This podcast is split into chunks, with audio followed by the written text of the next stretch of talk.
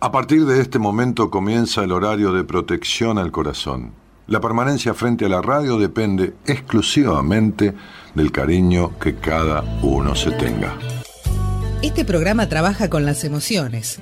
Cualquier semejanza con la realidad es tu responsabilidad, ya que solo vos podrás afrontar lo que fuiste, lo que sos y lo que querés ser ante un imprevisto impacto con ciertas verdades que desconocías. Entendemos que quizás hayas estado huyendo demasiado es hora de dejar de escapar. Gracias por volar con buenas compañías. Con ustedes, Daniel Martínez. Hola, buenas noches, ¿cómo estás?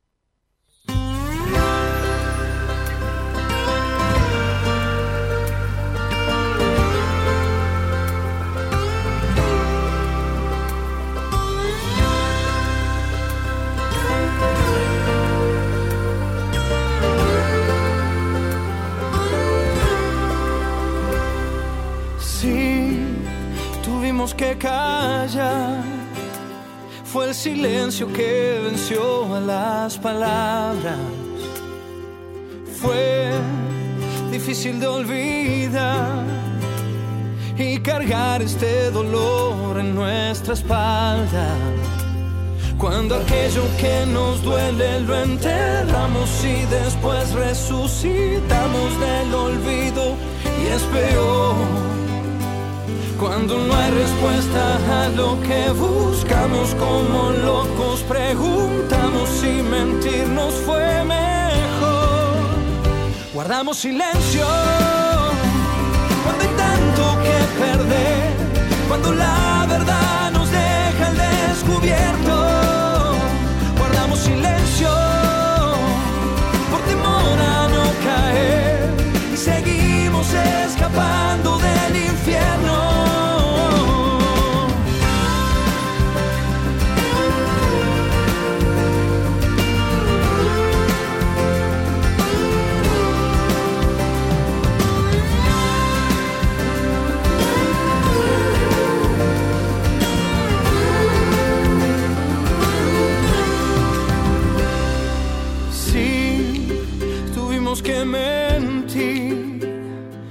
Mantener esta apariencia que inventamos por temor a no sufrir y romper en mil pedazos nuestros lazos. Cuando aquello que nos duele lo enterramos y después resucitamos del olvido y es peor cuando no hay respuesta a lo que buscamos, como locos preguntamos si mentirnos fue mejor.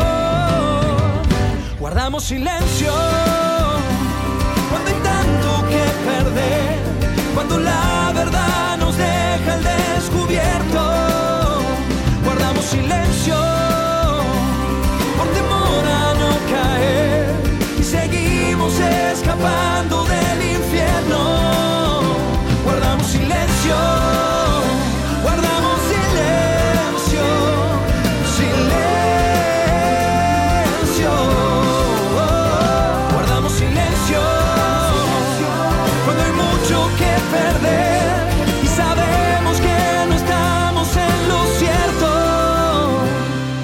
piezas de este juego que es la vida.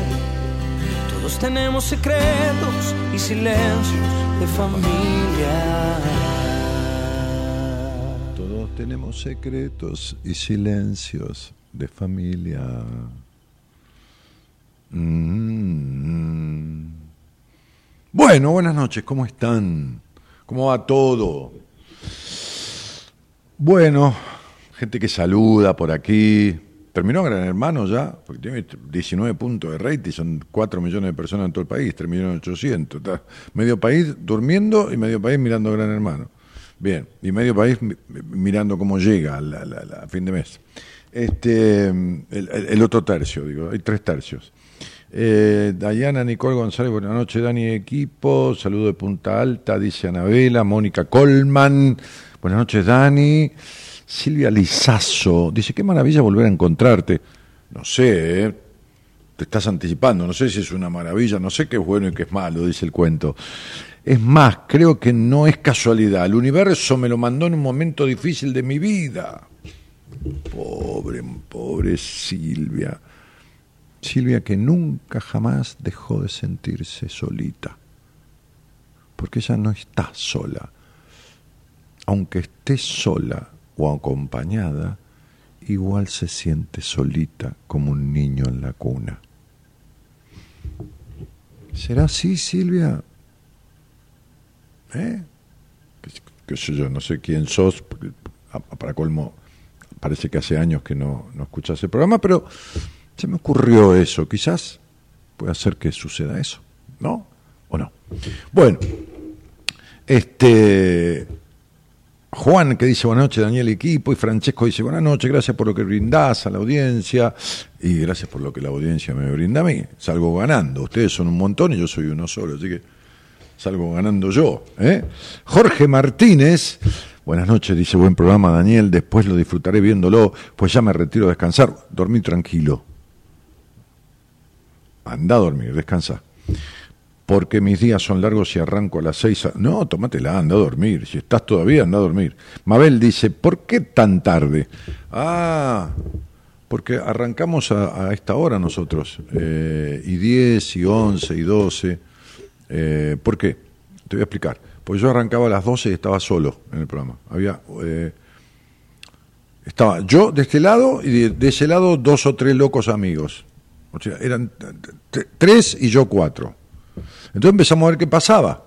¿Y qué pasaba? Que el prime time, el prime time, ¿no? Arranca a las 9, 10 de la noche y termina 12, 12 y 5, los programas, qué sé yo, Marcelo con el bailando, el cantando y el jugando al don pirulero, el otro con lo otro, este, los canales de, cable con ciertas cuestiones políticas, qué sé yo.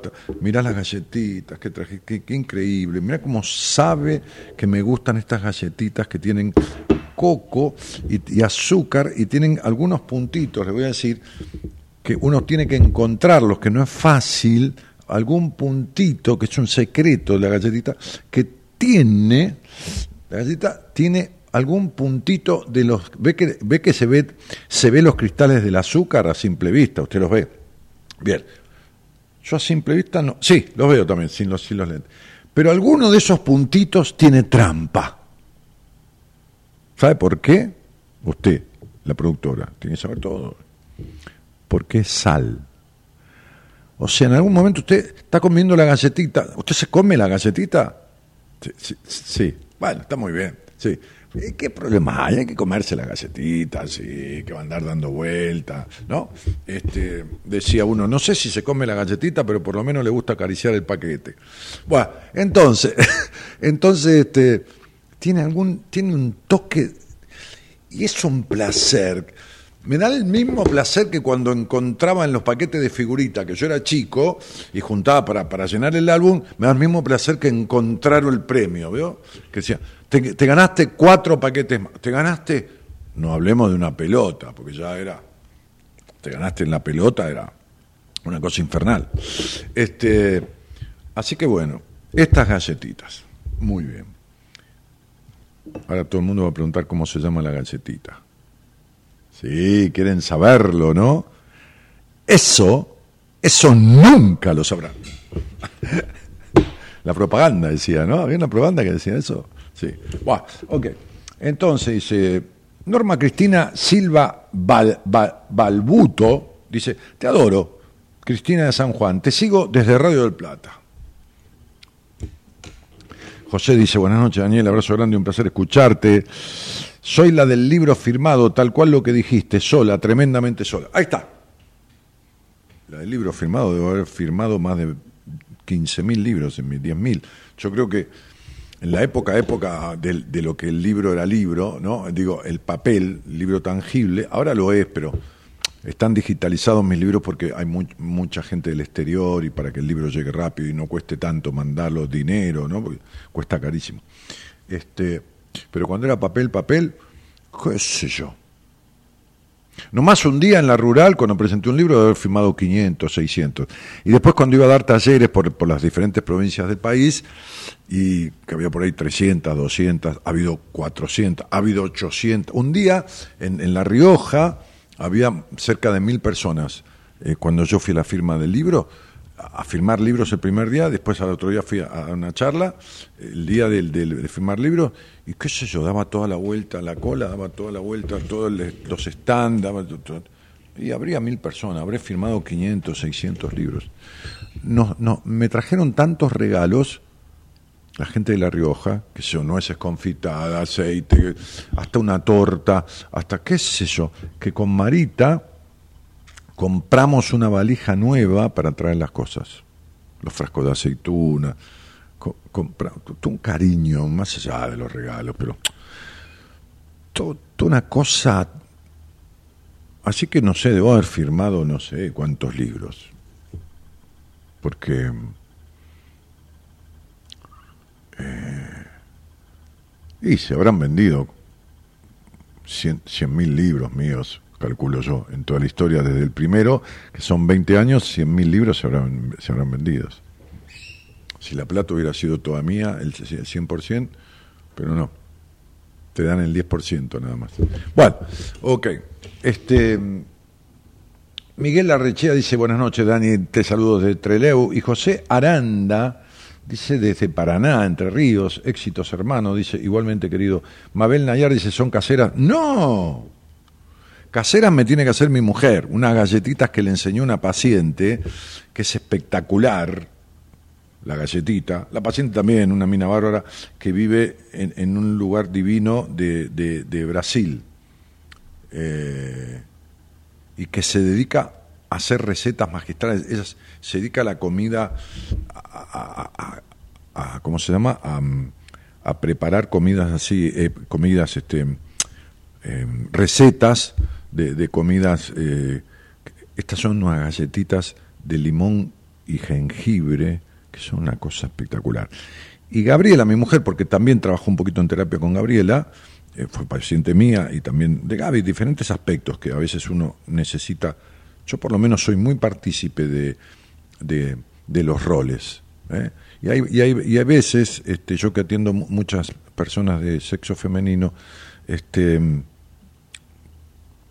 eh, eh, a veces hay un momento en que, en que después de, de, tratar aspectos de la infancia, que, que, es en lo que yo me especializo, conflictos, traumas de la infancia, y, todas estas cosas, este, cuando ya dejamos de trabajar con la niña de, esa persona, con la niña, o con el niño, ¿no? Porque también algunos varones. En este momento tengo como tres o cuatro varones, ¿eh? O cinco. Cuidado, ¿eh? No, porque la cantidad de tipos que vienen a las entrevistas es, ya lo dije el otro día, es notorio. O sea, en un momento no había ni uno cada diez, hoy debe haber cuatro varones cada diez personas en entrevistas de primera vez. Cuatro.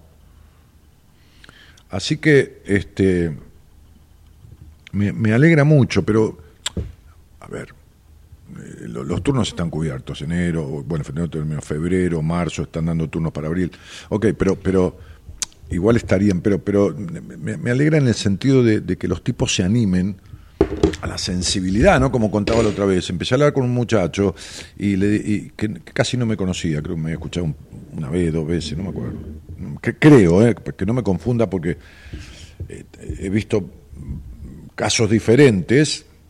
Ayer vi un muchacho que, que es un notorio productor y ha producido una de las mejores o, las últimas películas con el mejor elenco de actores este, este, eh, el, más completo elenco de actores hace poco y, ahora se está por ir al exterior. Y, y, ayer hablaba con él en una entrevista y me dijo, yo te escucho desde que era adolescente. Yo, él fundó una escuela de arte este, que tiene como 6.000 alumnos este, y, utiliza mis cuentos. O sea, me dijo, todavía, eh, él tiene como 50 años ya, utilizo tus cuentos este, en, en las clases que doy, en las clases que damos, porque la escuela de arte tiene tiene cine, tiene producción, tiene, bueno, de todo, ¿no? Teatro, este, en el, en el Gran Buenos Aires, en un municipio.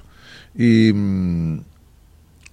y, charlamos con él y, de toda su vida, y me escuchaba desde adolescente. Muy loco. Bueno, no sé de qué estaba hablando, pero estaba hablando de algo. Ah, que estaba hablando con otro, otro muchacho, otro hombre, no, son muchachos grandes, hombres, este, también a veces con algún chico, ¿no? Chico de 20 años, 22. Y, y cuando empecé a describirle cosas de su, de su historia y, conflictos que ya venían de arrastres, se, se emocionó y le saltaron las lágrimas y se tapó la cara. Le dije, ¿estás en pedo? ¿Qué te pasa? Llorar, hermano, que yo me he cagado llorando un montón de veces en mi vida. Y adelante una mujer, adelante mi terapeuta, me he cagado llorando. He tenido que abrir ese costado de que los hombres no lloran y toda esa mierda, ¿entendés? Este, este, así que estás con un tipo que lloró más que vos, quédate tranquilo. Así que dale, no seas boludo, le digo. Este, bueno, y sacó la, mano de la cara y, se cagó llorando. Y está perfecto. Y después hablamos. Listo. Y chao. ¿Qué problema hay, che? Pero nos pasa eso. ¿Viste? Nos pasa eso. Eh, todos estos prejuicios, ¿no? Sí. Sí. María Rapallo Dice que bueno volver a verte, Daniel. Hace años que no te escucho y hoy te vi en Instagram y acá estoy viéndote. Hace años viniste a Loma de Zamora y fui a verte. Es cierto, hace muchos años fui a dar un taller vivencial a la biblioteca de Lomas de Zamora. Sí, sí, a la biblioteca de Lomas de Zamora. Este, y me pasó una cosa curiosa. Porque resulta que cuando yo este, estudiaba la, carrera de, la tecnicatura en consultoría psicológica, un día entro a la clase de dinámica grupal, que la daba una señora, que puedo contar esto porque ya murió, este, em, una señora que era la presidenta de la Asociación Argentina de Counselor, o sea, de consultores psicológicos. Ok. Y estaba dando clases en el lugar donde yo estudiaba la carrera. No, la tecnicatura superior no era, era la tecnicatura. Después se convirtió en tecnicatura superior y yo estudié y rendí las materias equivalentes para tener ese otro título. Entonces entro a la clase de dinámica grupal. Esta anécdota usted no la conoce, Eloisa. Entro a la clase de dinámica grupal y, la, y, la, y esta señora no me acuerdo si era psicóloga, me parece que, no, no, no me acuerdo. Hola, buenas tardes, digo, no, entré tarde a clase, no sé si entré último, o, o, sí, entré un minuto tarde, ya se habían sentado todos. Me dice, buenas, buenas tardes, buenas tardes, ¿qué tal? Hola, buenas tardes, yo soy Daniel Martínez. Sí, me dijo, este, ¿a qué venías? A clase, le digo, y, y agarré, no sé, el, cosito que tenía, que usted que decía, dinámica grupal. Sí, sí, me dice, lo doy yo. Entonces quedó mirándome y me dijo, ¿sabes de qué trata dinámica grupal? Sí. Sí, más o menos, digo, tengo idea, por supuesto, manejar un grupo, la interacción de un grupo de, psicoterapia, terapéutico, así sea un grupo lúdico, toda la dinámica que existe en un grupo, incluso la dinámica grupal también tiene que ver con la dinámica familiar, ¿no? Con el sistema del individuo, su familia y la dinámica de ese grupo, ¿no? Bueno, y de tanto grupo, los grupos laborales, los grupos estos, los grupos los Muy bien, me dijo, muy bien, muy bien. ¿Te querés quedar de ayudante de cátedra? ¿Qué? Le dije. Me dijo, mira, una vez en un lugar de Buenos Aires, que yo no me acuerdo si era en la capital o fue el de Loma de Zamora, Vos diste un taller vivencial en donde había más de 300 personas, me dijo. Lo que vamos a estudiar acá es cómo manejar la interacción de un grupo de 7, 8, 5, 6, 9, 10 personas. Yo estaba en ese taller, me dijo. Y yo te vi manejar un grupo de 300 personas y la interacción entre ellos y los ejercicios vivenciales. Andate, tenés la materia aprobada. ¿Cómo le dije, profe? Andate, tenés la materia aprobada. Si te querés quedar, te quedás de ayudante mío de cátedra. Dije, no, no se enoje. No es que no me quiera quedar, es que vengo desde Ramos Mejía, eh, eh, vengo a clase, ahora me voy a Ramos de vuelta, me hago de comer y vuelvo a Ideas del Sur a hacer radio. Entonces, si me puedo ir ahora, me voy. No, anda tranquilo, anda tranquilo. Chao. Y me fui. Y me dio la materia por aprobada qué sé yo. Bueno, eh, así que me hizo acordar con esto, porque no sé si no era el taller que di en Loma de Zamora, hace, muchos, muchos años ya, como 15. Dani, acá firmé viendo, te dice Silvia Leni. Es increíble lo que ayuda reaprender a llorar, dice Juan. Sí, sí. Sí, claro. Bueno, estoy leyendo, ¿eh? eh mm, mm, mm, bueno, hablando de dinámica grupal, ¿tenés ahí un video de casualidad guardado vos de todos los videos que tenés? Que tenés 150, 200. este verde, este, Eloisa, ¿sí? ¿Sabe, ¿Sabe Eloisa que todos los té son el mismo té? No. No sabe, ¿no? Todos los té son el mismo té, el té rojo, el té verde, el té... Lo que son diferentes son las tisanas. Por ejemplo, la manzanilla, el, boldo, que provienen de, de hierbas. Pero el té es todo de té, de la planta del té. El té rojo, el té verde, el té negro, el té... ¿Está bien? Bien. Pero como evacúo conocimientos. Bien. Té es una cosa y tisana es otra. Eh, hay un video que tiene que ver con el lugar donde hacemos el seminario. Hablando de interacción de grupo, ¿viste? Como yo relaciono todo con todo y en un momento me pierdo, me voy al carajo y ya no sé ni de dónde vengo ni para dónde voy. Entonces. No, pero yo quería saber si lo tenías, macho. Sí. Muy bien. Tenelo ahí. Eh,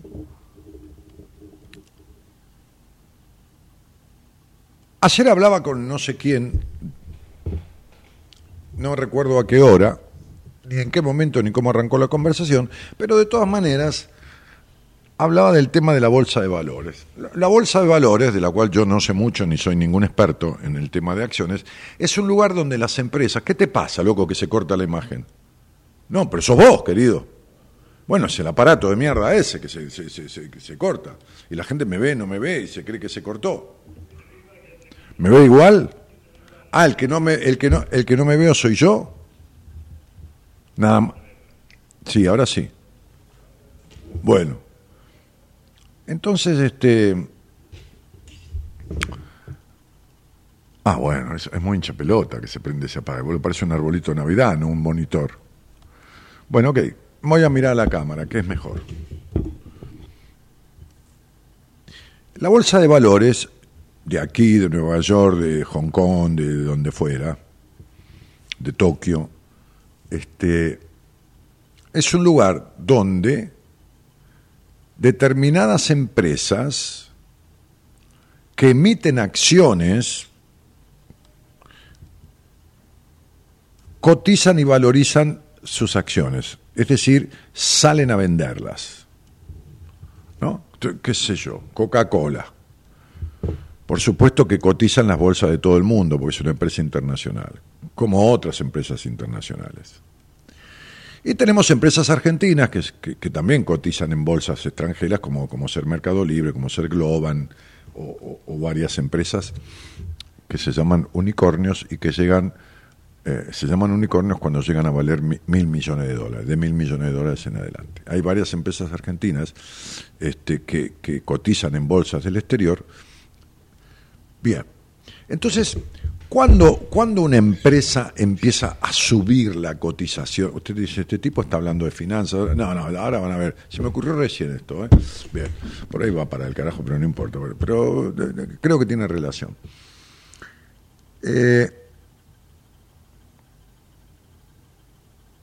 cuando una empresa o las acciones de empresa empiezan a valorizarse más o mejor, o ambas cosas, y cuando el objetivo de la empresa, que es colocar productos en el mercado, ser tenida en cuenta, que tengan demanda sus productos, que, que, se difunda, que se conozca en, en, lo nacional y también en lo internacional, entonces cuando se cumplen los objetivos, cuando la empresa, digamos, aprendió a evolucionar y logró evolucionar, entonces esas acciones cotizan mejor, cotizan más.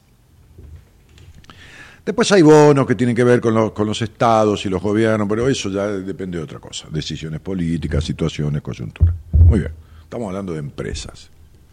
Si pasamos de empresas a personas, y acá viene el asunto, y hubiera una bolsa de valores de personas, y las personas como vos y como yo, pero como vos, me estoy refiriendo a vos, tus acciones cotizaran en bolsa, ¿cuánto valdrían? Qué impresionante. La, locutora no, la productora está maravillada. me mira así como asombrada, emocionada, consternada. está como... Tiene una explosión de asombro bueno, entonces sería, ¿cuál es el valor que te das? ¿Cómo cotizarían tus acciones? Habría gente que demandaría acciones. Yo compré acciones algunas veces en mi vida, poquito dinero, pero, pero compré acciones, ¿no? Este, qué sé yo, a veces esperé, perdí plata, a veces gané un poco, pero bueno, es como una medio una timba la bolsa de valores, hay que, hay que conocer un poco, tener suerte, pero no, es, no es lo mío. No importa, pero compré algunas acciones, algunas. Pero digo, las acciones tuyas, ¿no? Vos sos, este, qué sé yo, María Pérez o José González, sociedad anónima. Dividimos en un paquete de 100 acciones y las ponemos a la venta. ¿Quién estaría interesado? ¿Cuánto pagarían? ¿Cuánto valdrían una acción tuya? ¿Valdría muchísimo? ¿Valdría mucho? ¿Valdría poco? ¿Tendría poca demanda? ¿Quién compraría más acciones? Hay gente que diría, yo quiero tener acciones de un necesitado de aprobación. ¿Comprarían las tuyas? ¿No? Quiero tener acciones de algún pesimista. ¿Comprarían tus acciones? ¿Eh? ¿Valdría mucho por pesimista? ¿Valdría mucho por baja confianza en vos?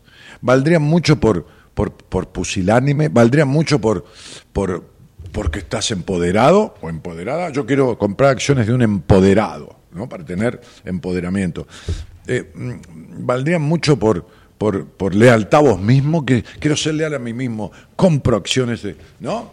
¿No? sería, ¿no? Si quiero ser dueño de lealtad a mí mismo, entonces compro acciones de alguien que es leal a sí mismo, ¿no? Es como, si vos tenés una acción de Coca-Cola, sos dueño de, un pedacito de Coca-Cola, ¿qué pedacito? Y qué sé yo, Coca-Cola debe tener 174 millones de acciones en el mundo, porque tenés que ver cuántas acciones tiene emitidas. Pero bueno, sos un, dueño de unas 174 millones de ambas partes de, Coca-Cola. Sos, sos un dueño, te guste o no te guste.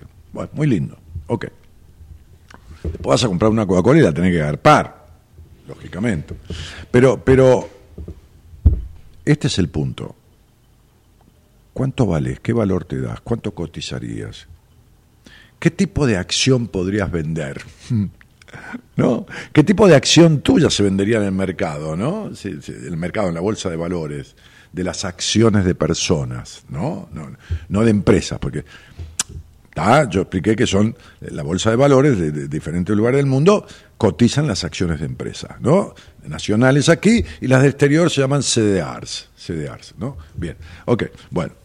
Y, después hay otra cosa que tiene que ver con, con algo que equivale a, los cultivos y, bueno, eh, al petróleo, bueno. Entonces, digo, ¿cuánto valdría?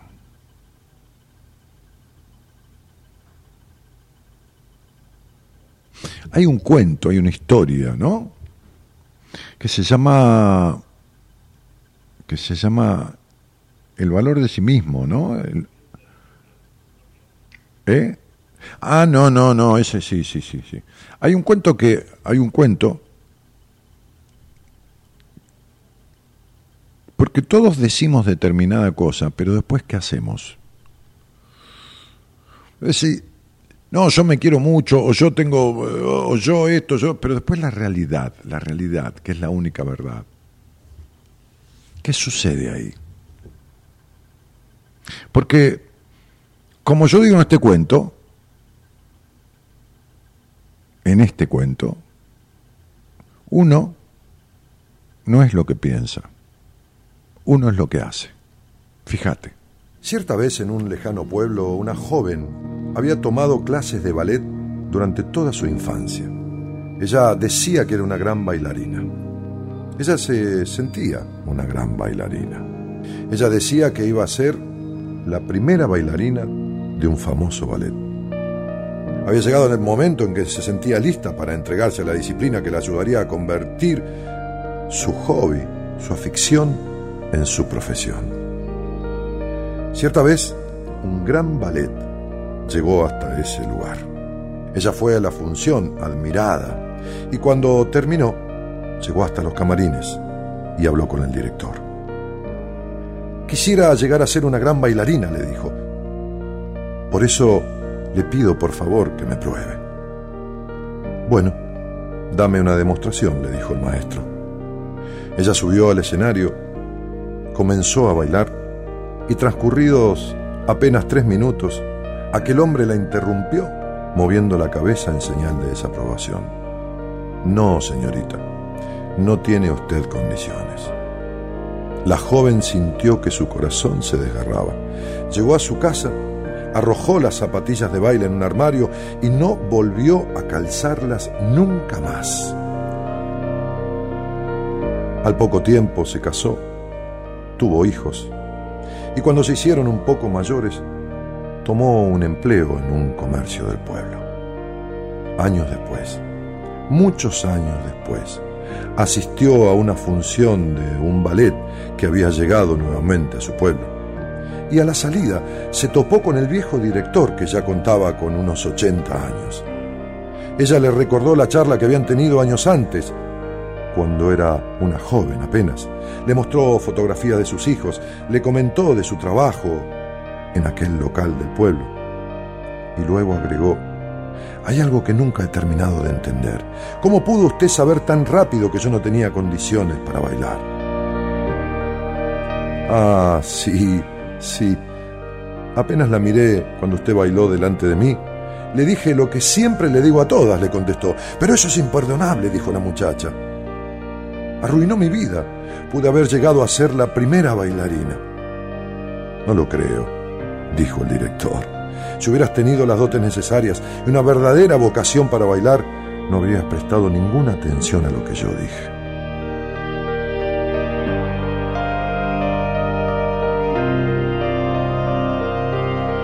Sin duda, sin duda. Nos pasa esto muchas veces en la vida. Decimos que queremos algo. Decimos que servimos para algo. Decimos que añoramos algo en especial, a alguien especial. Decimos que servimos para tal o cual cosa. Y nos quedamos muchas veces en el decir. Una cosa es decir y otra cosa es hacer. Una cosa es decir todo el tiempo que uno sirve para algo y otra cosa es terminar su accionar en la primera cuestión que viene en contra de lo que uno decía que era. Cuando uno dice lo que quiere y hace lo contrario, lo que quiere es lo que hace, no lo que dice. Hace en concordancia con lo que decís. Porque si te detenés ante el primer obstáculo, entonces nada de lo que decías era tan así nada de lo que pensabas era tu verdad.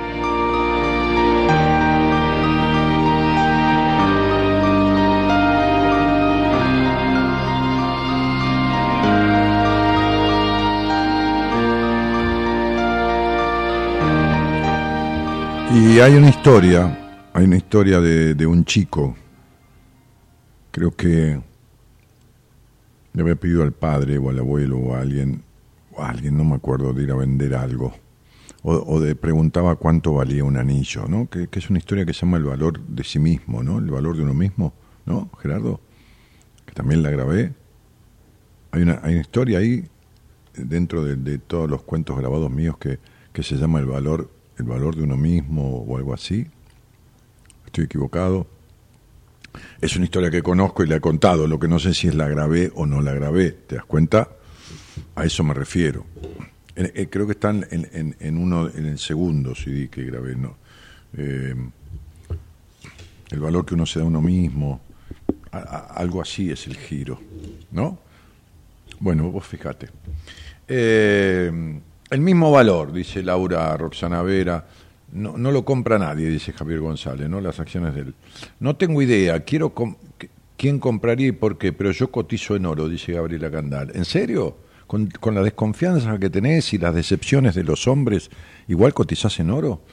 Bueno, o sea, compraría alguien, yo pagaría en oro para, para vivir decepciones, para ser desconfiada de los vínculos, ¿no? Por ejemplo, las mías tendrían un valor de 7 a 10, para mí valgo, dice María Eugenia del Valle. ¿Y, ¿Y cómo te va en la vida? ¿De acuerdo a lo que vos crees que valés? Lo que queremos es lo que hacemos, no lo que decimos que queremos simplemente, dice José Aranda. Cotizando a la alza, dice Erika Bogosa. Eri, querida. Bueno, sí, claro, va mejorando, eh, pero vos has trabajado bastante, yo diría mucho, no demasiado, pero mucho. Este, y bueno, nada. Eh, la mía no valdría nada, dice Norma, no, nada tampoco, ¿viste? Nada tampoco. Bueno, eh, Gabriela dice, ja, ja, ja, y ¿viste? ¿Eh? ¿Cotizarías en oro? Vos que desconfías de los tipos, vos que tenés decepciones de los hombres, vos que... ¿De qué oro me hablas? ¿Entendés? Ay, Dios santo. Cuánta gente desperdiciada que veo, ¿no? Desperdiciada en sus valores, en sus capacidades. Que veo, no, no, aquí, sí, también, pero, pero que veo eh, de verdad a fondo, ¿no? En las entrevistas a fondo. Hoy tuve una entrevista con una chica que le, había hecho dos años de terapia y le dije, prepárate porque esto que vas a escuchar vale por diez años. Pero no de los que vos hiciste, porque los que vos hiciste no valen nada. Porque lo primero que le dije es, que me escuchó muy poquito en su vida, nada, dos o tres programas, cinco, no importa. Lo primero que le dije es, muy bien, le digo, bárbaro, ¿qué haces? ¿Qué no haces? ¿Dónde vivís? ¿Con quién vivís? Todo, estas preguntas sistema, sistema, del sistema de la persona. Y después le dije, bueno, este, yo sé lo que tengo que arreglar. Le dije, ¿por qué no me comentás lo que tenés que arreglar? Y yo te digo si coincido o no. Y si no coincido, te digo lo que me parece que vos tenés que resolver y vos verás si lo que yo te digo te coincide o no. Entonces ella me dijo, mira, yo creo que tengo que arreglar A, B y C. Y yo le dije, no. A, B y C son la consecuencia de lo que vos no arreglás, que son C, D, E, F, G y H. Y miró así, ¿no? No, pero, pero G y H está bien en mi vida. Ahora te voy a tomar examen, pero un poquitito. Entonces seguimos. Y cuando llegamos a G y H, le dije, bueno, a ver, decime tal cosa, tal otra, tal esto, tal lo otro. y empezó a ser así. Se empezó a meter para adentro. Tipo tortuga, en cierta manera, en la posición, que ya no notaba. Este, y se terminó. Y listo y por supuesto que le coincidió todo lo que le decía. Este, y, le coincidió de tal manera que dijo, bueno, voy a tener que pensar en todo esto. Sí, le digo, yo te diría que no pienses tanto, ¿por qué? Porque no tenés idea de cómo arreglarlo. No, pero yo decía por hacerme cargo, le digo, y le dije el ejemplo de siempre, ¿no? ¿Cuánto vale tu celular? Me dijo, valdrá 200, 300 mil pesos. ¿Y cuánto vale tu cabeza? el cerebro, la psiquis, tu vida, los años desperdiciados, ¿cuánto valen? No tienen precio. ¿Cuánto vale una vida? No tiene precio.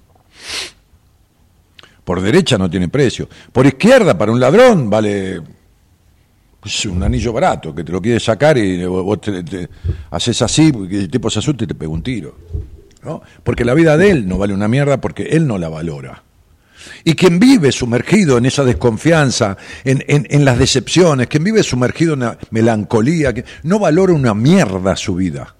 ¿Sabes por qué? Porque se va a cagar muriendo y no hay otra. No hay otra vida. Si, si volvieras, si, si, si la reencarnación, ponele, que viene el fin del mundo, todas esas huevadas. Y, viene, ponele este, eh, la transmutación de Pitágoras, que el alma transmuta, está en un grado que lo da la fecha de nacimiento y vuelve, igual no te vas a acordar de, de lo que viviste. Vas a hacer las mismas cagadas o otras, es lo mismo.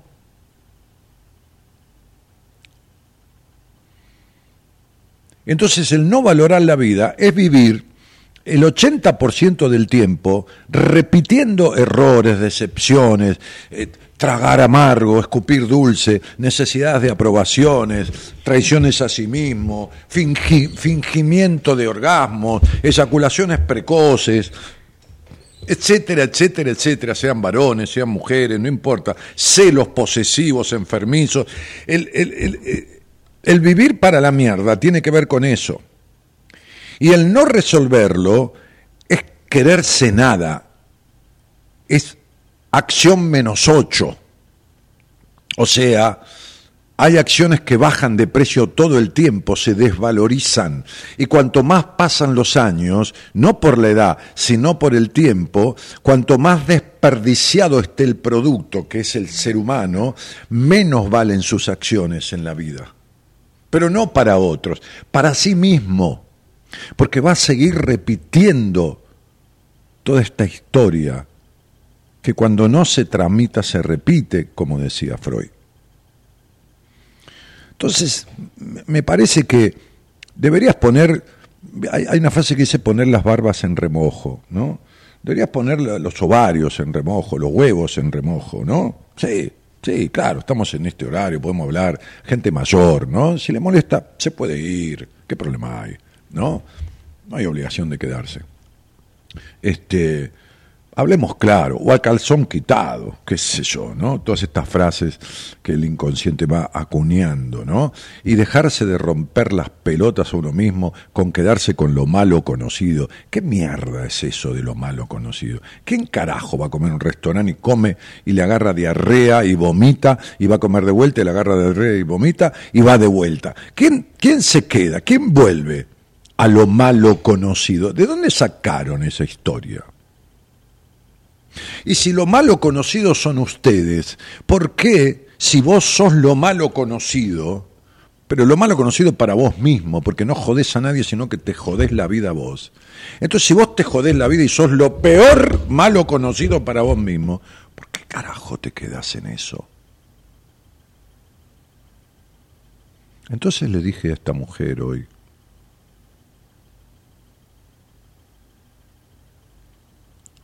¿Cuánto vale tu celular?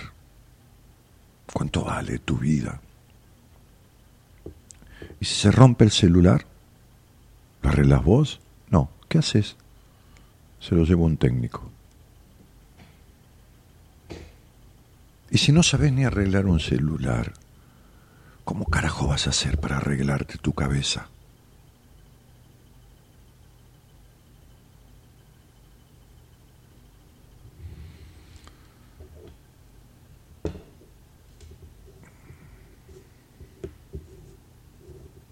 ¿Sabes qué?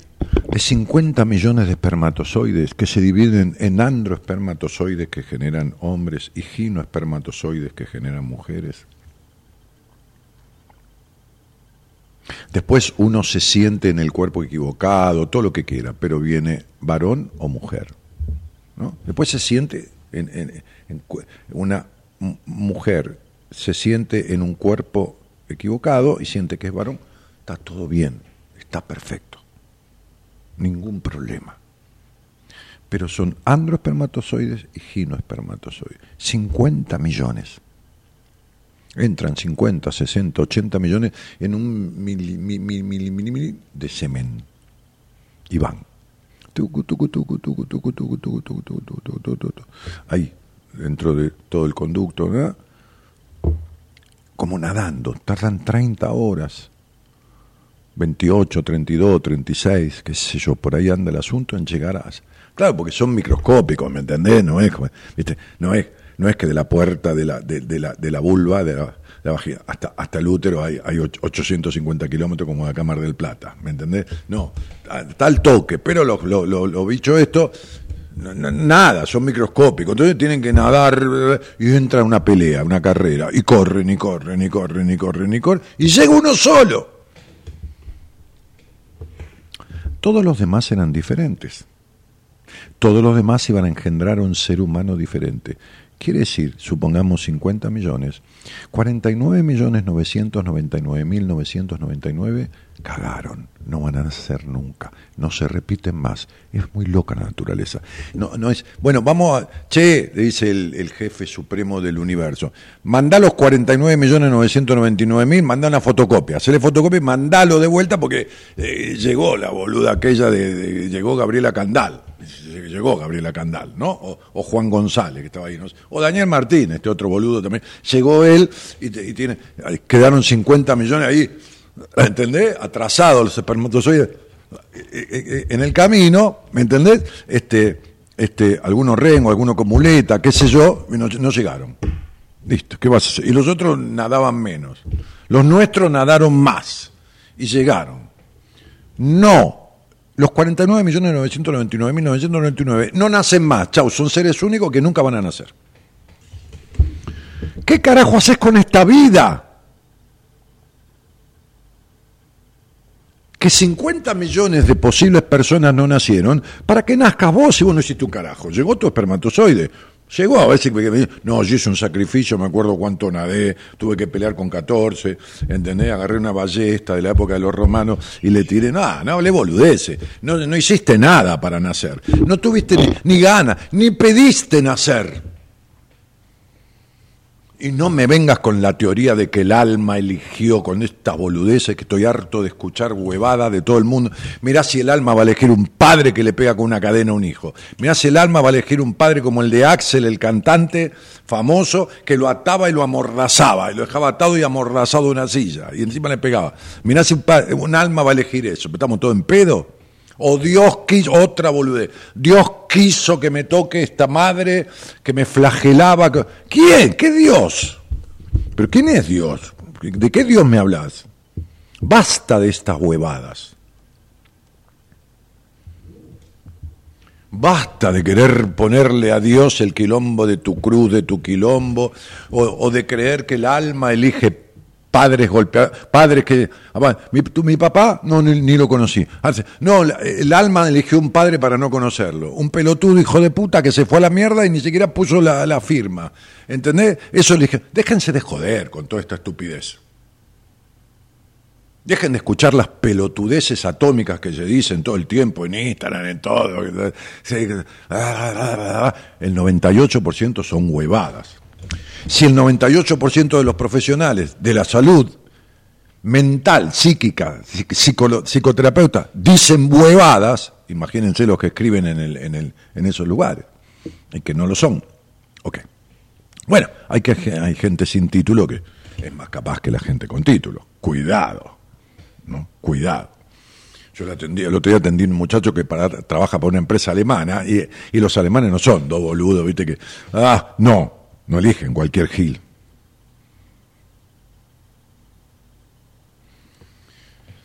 Y el tipo todavía no terminó su carrera y ya es jefe de un área. Y es un pendejo. Pendejo digo con cariño, ¿no? No pendejo como dicen en México, pendejo. No, este, pero, pero. Usted vivió en México, ¿no, Eloísa? Varios años, siete años vivió. Esta chica ha andado en cosas, ha transitado mucho. Bueno, entonces, este, este, en fin, entonces, este, un pendejo, un pibe jovencito, trabaja para una empresa alemana y tiene gente a cargo. Entonces, digamos, ¿qué estás haciendo con tu vida? ¿Qué haces con esta vida que no pediste que no debes, pues no se la debes a nadie. Yo, yo, yo, yo, como explico en las entrevistas, yo, yo no debo lo que no pido. Vino un amigo, el otro día mis amigos, cuando cumpleaños, unos amigos me regalaron cosas, qué sé yo, no sé, lo que fuera. Un, un, ¿cómo se llama? Un estuche con chocolatitos. Chocolatitos, digo, no, no por barato ni caro, por, por chocolatitos chiquitos individuales. Bien, divino. ¿Se lo debo? No, que se lo voy a deber si me lo regaló. Ahora, si yo voy al kiosco de la esquina de mi casa y digo, che, me llevo este paquete de chocolates, no tengo plata encima, se lo debo. Se lo de si alguien me presta dinero, se lo debo. Pero a mí nadie me prestó la vida. La vida no es de mi papá y de mi mamá. La vida no es de tu padre y de tu madre. No, no es de ellos. Ni en pedo. te la deben. Vos no le debes la vida a tu mamá, te la deben ellos a vos. ¿Por qué? Porque ellos decidieron consciente o inconscientemente que nacieras y al decidir que nazcas, te deben sostener tu vida por lo menos hasta que vos sos hábil de sostenerte. Quiere decir que hasta los 21 años. Entonces, lejos de los hijos de verle la vida a los padres, está en pedo el que cree que le dé la vida, los padres le deben el sostén de la vida al hijo. Además lo dice la ley, yo no lo estoy diciendo, esto no es que yo me puse en pedo, estoy tarado, ¿entendés? Se me cruzaron las neuronas. No, estoy hablando de lo que es la ley, la ley, la ley, ley de ley. ¿Estamos de acuerdo? Ok. Ley. Pero el 90% de las personas vive respondiendo a los deseos con los que fue criado como si debiera la vida el plato de comida o que le limpiaron el culo o lo mandaron al colegio primario. Y siguen pagando el deber la vida y el que debe una vida no puede pagarlo de otra manera que con su propia vida. Por lo tanto, si vos seguís creyendo que debes cosas a quienes te parieron y te criaron, pues entonces estás desperdiciando tu vida.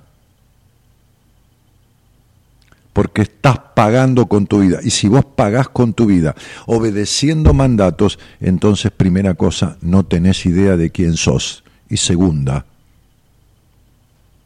para vos mismo no vales nada. Porque estás respetando mandatos ajenos y eso te quita todo valor de vos mismo.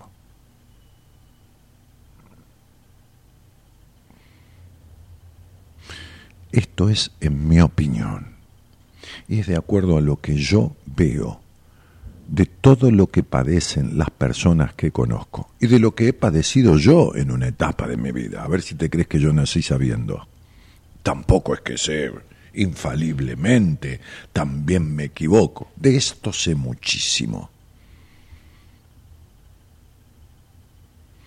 Fíjate qué estás haciendo con tu vida, porque en cualquier momento, lo voy a decir en un lenguaje que no todos van a comprender, es, es una mezcla de arameo con sánscrito. Es sánscrito con arameo, que es un, un nuevo lenguaje que se está instituyendo. En cualquier momento te cagás muriendo. Y andar a reclamarle a Magoya. Buenas noches y gracias por estar.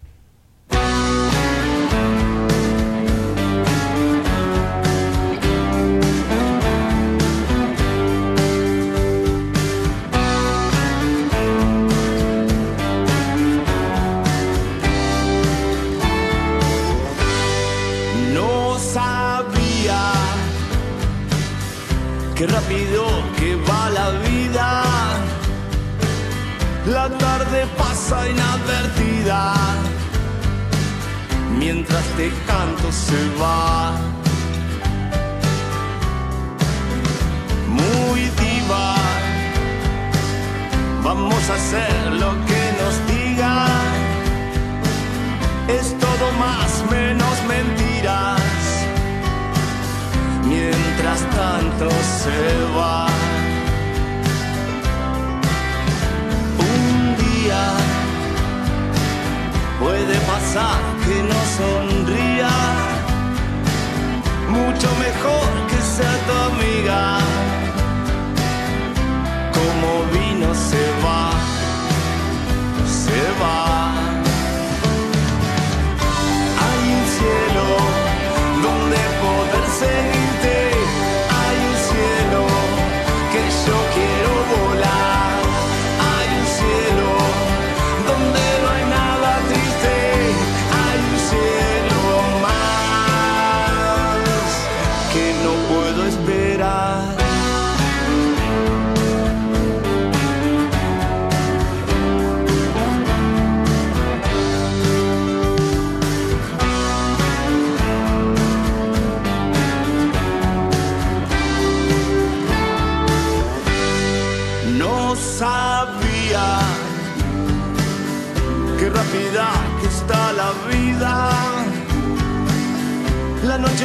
pasa divertida. Mientras te canto se va.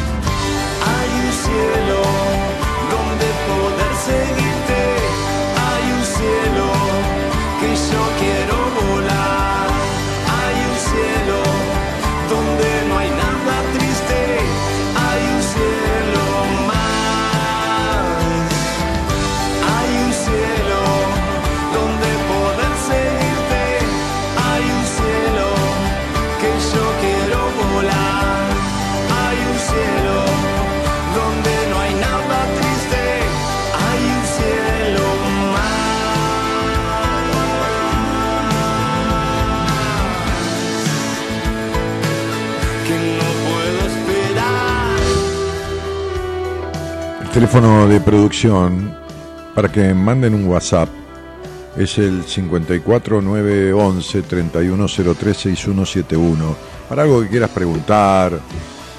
La, página web mía es www.danielmartinez.com.ar. Ahí entras y tenés mucha información. Tenés el Spotify, el canal de YouTube, tenés eh, mis libros, tenés información sobre cursos, eh, sobre seminarios, eh, sobre entrevistas eh, privadas conmigo que hago dos veces a la semana, a veces una más de sobreturno cuando hay mucha mucha demanda, tratamos de achicar para que la gente no tenga que esperar tanto y, un miércoles doy una, una entrevista más para este, alivianar un poco la, la espera.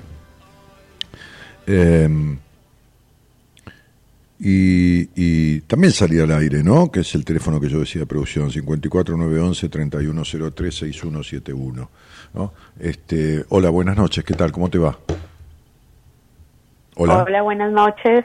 ¿qué tal? ¿Cómo- Hola, buenas noches. Bien, ¿tú cómo estás? Bien, bien, muy bien, muchas gracias. ¿De dónde eres? Ya, ya es de, de- de otro lado. De Colombia, Manizales, Colombia. En Manizales. He tenido pacientes de Manizales. Y... Sí, mi familia. Ah, bueno. Está, ¿Sos, sos, eh, her- hermana de Erika o porque vi el apellido? Hermana de Erika, hija de Marta Lucía. Claro. Y eh, tu nombre primero es Lina. Lina, ¿así te dicen? Eh, parte de la gente me dice Lina, otra parte me dice Marcela. ¿Y a vos cómo te gusta que te digan? Mm, Los dos nombres me gustan, no tengo una elección, me gustan los dos. ¿Seguro que te gustan los dos? Porque tenés que sacarte esa costumbre de querer quedar bien con todos. Bueno, Marcela. ¿Viste? ¿Viste qué fácil? ¿Cómo enseguida llegamos? Bueno, ya que estamos acá y somos grandes, ¿no? Porque, bueno, este, este, qué linda. Este, sos una mujer ya, no sos una chica joven y tampoco una mujer eh, eh, eh, anciana para nada, pero sos una mujer grande. Entonces, estamos aquí, es la una de la madrugada, en tu país son las 23.09, ¿no? Más o menos. Sí, sí, exacto, las 2309. Claro, y ya que estamos aquí para que hablemos de, de lo que nos pasa de verdad, ¿viste? Para que vamos a estar acá para decir, ay, me gusta Lina, pero me gusta Marcela. No, te gusta Marcela. Bien, entonces, sería, Lina, eh, ¿con quién vivís? no, Marcela, ¿con quién, ¿con quién vivís? Eh, vivo con mi esposo y con mi hija de cinco años. Mira, ¿y cuánto hace que, que te casaste o vivís en pareja? Bueno, es lo mismo. Eh, casada hace ocho años, pero conviviendo hace más o menos diez años. Bueno, muy bien. ¿Y cómo se llama esa niña? Ay, mi gorda hermosa se llama Gabriela. Gabriela, mira, como mi esposa. Este, y, mm, y bueno, ahora estás, bueno, bueno, ya, ya no es bebé, ya, ya es una niña, pero este, en algún momento, o ahora has vuelto, o, o trabajabas o más allá de la casa y de la hija o de cosas que haces, este, ¿tenías algún trabajo, alguna tarea, alguna cosa anterior? Sí, yo soy bacterióloga, trabajo como bacterióloga. Mira vos, qué cosa, ¿no? Así que has estudiado todos los venenos que matan bacterias, o sea, los antibióticos. Exactamente, sí. Eh, de hecho, trabajo en eso. Soy referente de resistencia antimicrobiana. Mira, trabajas en ese área, qué justo. Que la bacteria no es lo mismo que virus. Virus es otra cosa totalmente diferente. Sí, totalmente. Por eso para el virus se usa vacuna y para la bacteria se usa los anti, ¿no? Ajá, sí. Ajá. ¿Y, y cuánto hace que... ¿Y cuánto hace que... ¿A qué edad te recibiste de bacterióloga? No, ya muy adulta, porque primero estudié biología y química Ah. y después pasé a estudiar bacteriología. Ah, pero me encantó, porque aparte eh, estudiaste bacteriología y con biología y química ya, digamos que tenés el combo completo, Marcela, porque, porque sabés de química, sabés de todo lo que se produce o hay que producir para... Lo, pero además, ¿trabajás en el área de investigación puntualmente? Eh, puntualmente, pues algo parecido, pero sí trabajo con el eh, con el gobierno, con el Instituto Nacional, o sea, soy mm, cabeza de red de laboratorios y hago vigilancia y tengo que hacer la vigilancia de todo el, manejo de las resistencias antimicrobianas que se dan en el departamento. Pero vos para vigilar sos maravillosa y el control a vos te encanta. Vos controlás cualquier cosa todo el tiempo, ¿no? Dios santo. Ah, Claro. ¿Y cómo se llama este pobre muchacho con el que te casaste?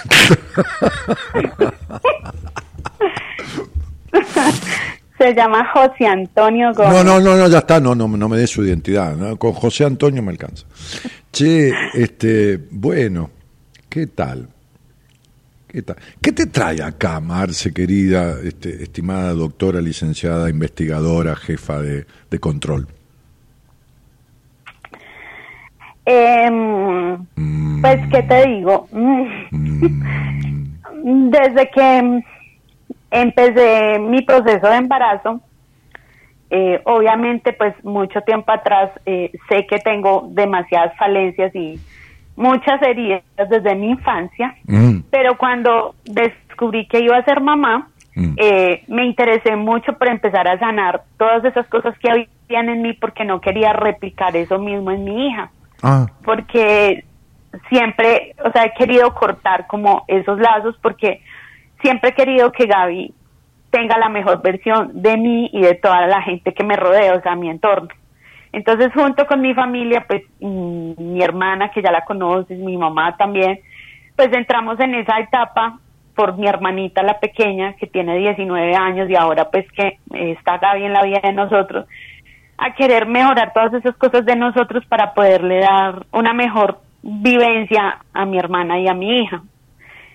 Entonces, ese es un punto. a tu hermana, a tu, a hija, a tu hija puede ser. A tu hermana ya es mayor de edad y las implicaciones que tuvo en su historia, como las tuyas, como las de todos, las cosas que a veces son más leves, a veces son más graves, pero no hay leve ni grave, porque para cada uno lo que le toca es lo que lo peor de sobrellevar, ¿se entiende? Dice, "Eh, esto es como cuando me dicen, "Eh, pero es un dolor de muela, no es nada. Para el que le duele la muela, el- ese es el peor dolor del mundo. Entonces vos, vos le podés decir, eh, no te quejes, hay otro que le duele el cáncer, pero para el que le duele la muela, ese es su peor dolor. Y uno tiene que empatizar. Entonces yo empatizo con... El sobreprotegido tuvo de todo, ¿no? Y el, y el, y el, el desconsiderado no, no le dieron ni pelota. Pero bueno, puede decir, pobre al desconsiderado, y bueno, tampoco te quejes tanto porque vos fuiste sobreprotegido. No, porque los dos padecen lo que se llama abandono emocional, que es la sobreprotección o la desconsideración. Los efectos son prácticamente en los dos lo mismo. Es más, parece muy, muy, muy, muy tonto, muy tonto no, muy loco, pero fíjate que el desvalido, el, el- perdón, el, el- el desconsiderado, el hijo mal considerado, destratado o lo que fuera, genera más herramientas para la vida porque se tiene que aprender a valer por sí mismo. ¿Me explico, Marcela, lo que digo? En vez de el sobreprotegido, ¿qué genera? Genera baja estima.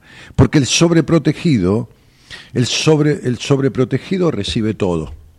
Y entonces como recibe todo, lo que le queda es una sensación interna, inconsciente, de ser inútil, porque todo se lo tuvieron que dar. Entonces, quien es desconsiderado en la crianza, quien es destratado, quien es no tenido en cuenta, quien es como dejado de lado, quien no es el elegido, el preferido de mamá o de papá, ese junta más herramientas porque tiene que aprender a valerse por sí mismo de lo que no está recibiendo. Ahora, también al desconsiderado le queda una sensación de desvalimiento.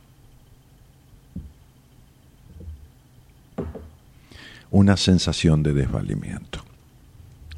Entonces lo que quiero decirte, Marcela, para poner un poco de, no porque vos pongas desorden, sino para ir eh, punto por punto de lo que me has planteado, es que lo que tu hermana, eh, la, menor, eh, no me digas por favor el apellido y nada, primer nombre, ¿cómo la llaman? Isabela. Ahí está. Isabela, este, este, Isabela, Isabela, sí. Este, esta cuestión de, Isabela, metida para adentro, exigente, perfeccionista, introspectada y toda esta cosa que tiene, ya la tiene, ya le quedó. Porque los primeros 10 años de vida son los que reciben las mayores implicaciones en el inconsciente de un ser humano. Ok, vos, ni tu mamá, ni tu hermana son profesionales de la psicología. Y si lo fueran, no podían atender a Isabela. ¿Me comprendés? Porque son familiares. Y uno, uno, no es un, uno no es objetivo con un. a ver, cuando yo conocí a mi mujer hace 15 años, evidentemente yo sabía un montón de cosas, de cosas que le pasaban a ella. Pero cuando tuvo. Eh, que le pasan como le pasan a cualquier ser humano, pero cuando tuvo que resolver alguna cuestión de fondo, yo le di el teléfono de un profesional, amigo mío, conocido, va, este, y le dije, Tomá, esto lo vas a arreglar con esto. Yo no me puse, yo no puedo ser el terapeuta de mi novia o de mi esposa. ¿Me explico? Sí, claro. Entonces, ahora, con Gabriela, bueno, justamente mi esposa se llama Gabriela, con Gabrielita, con tu niña, ahí sí. Porque ahí ya lleva la mitad del tiempo, porque vos fijate que desde lo intrauterino, ya el bebé empieza a afectarse por cuestiones de estados emocionales de la madre. Afectarse quiere decir a recibir. A recibir, el bebé recibe sensaciones y emociones. Es decir, no es lo mismo un parto, un bienestar, qué sé yo, que un parto de una mujer que en el medio del embarazo se muere el, padre de esa mujer. ¿Se entiende? Eh, o se separa, o tiene un marido golpeador, o lo que fuera. Entonces ese bebé está recibiendo inexorablemente, porque hay estudios hechos al respecto, no es que lo digo yo y se me ocurre a mí y, se me chifló el moño. No, estamos hablando de estudios científicos y comprobados. Entonces sería, esa niña ya desde, desde, desde el vientre empieza a percibir y cuando sale al mundo sigue percibiendo por eso es que una madre estructurada, prejuiciosa, conflictiva, criada en la castración y todo lo demás, puede agarrar una hija de 11, 12, 13 años, una vez que menstruó por primera vez, y tener una conversación de madre a hija y decirle, vos disfrutá de tu vida, porque a mí me criaron así, así, pero vos disfrutá, eh, cuídate tu cuerpo, tu salud, pero disfrutá de tu sexo, no le sirve para nada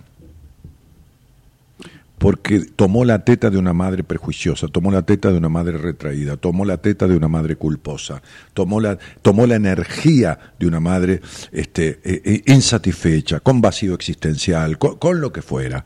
Entonces sería, no sirve para nada que le digas nada. Entonces me decía una paciente el otro día que tuvo una entrevista conmigo, una sesión conmigo después de cuatro años que yo la atendí. Dani, mira, tengo una hija de tal edad, otra de tal edad y un nene más chiquitito. Y la verdad que yo los crié. Y sí, le dije. ¿qué vas a hacer? No hay madre perfecta ni, padre perfecto.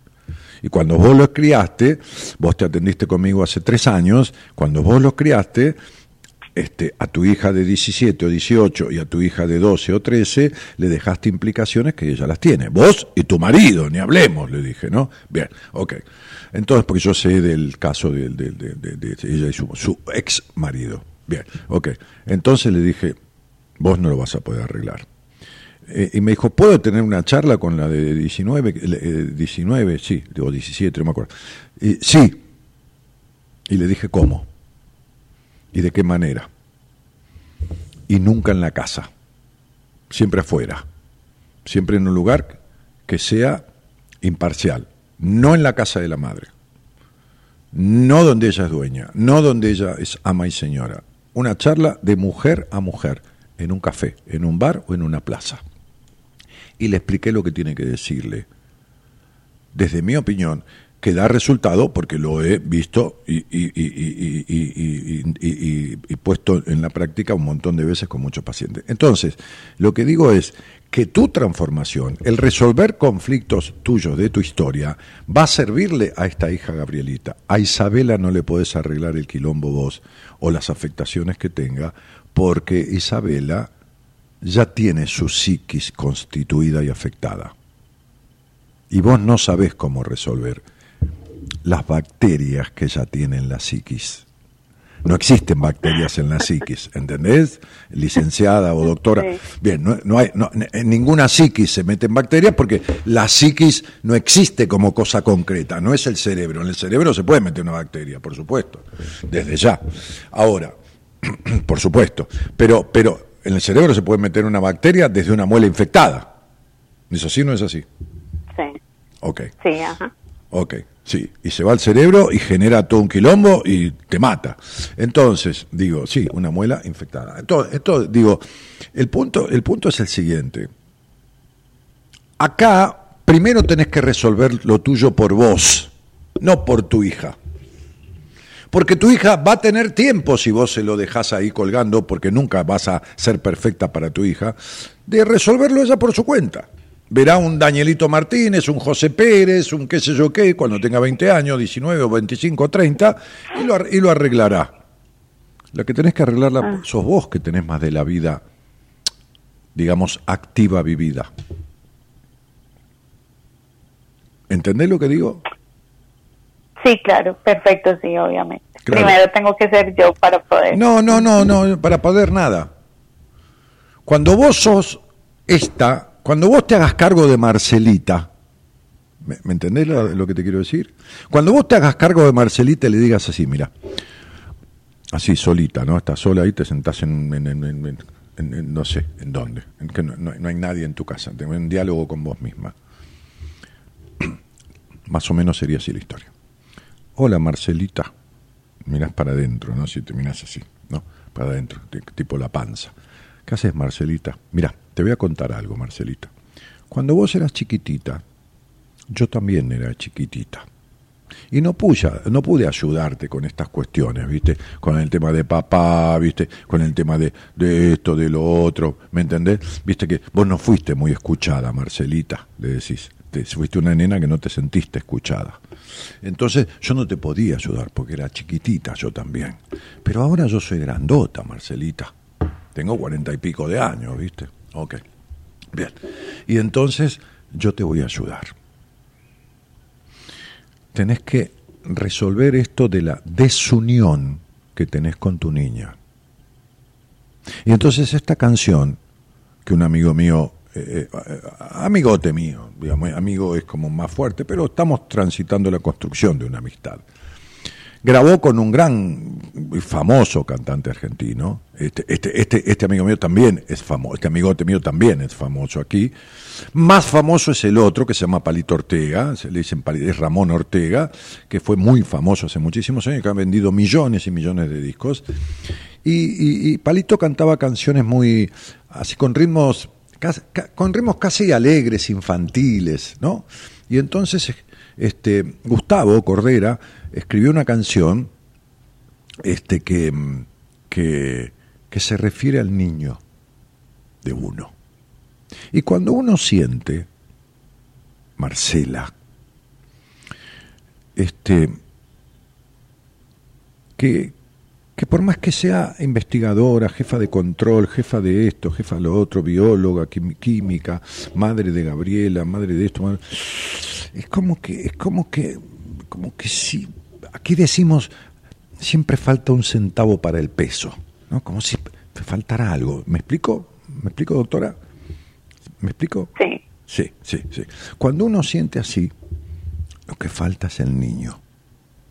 Entonces, esta canción, que, que, vamos a escuchar un poquito junto, un pedacito nada más, dice así, escucha, mira, mira.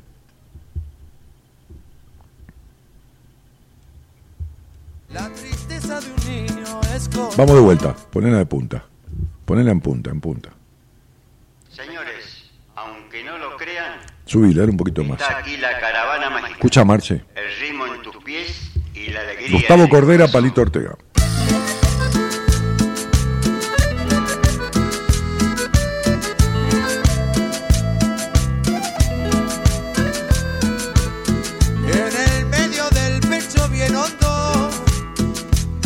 Ese es Gustavo. La tristeza de un niño escondo. En el medio del pecho bien hondo, mamá. La tristeza de un niño escondo. No es que sea viejo, es que tengo a mi niño preso. Ese es Ramón Ortega. No es que Dale. sea viejo, es que tengo a mi niño preso. No es que sea viejo, es sea viejo, es que tengo a mi niño.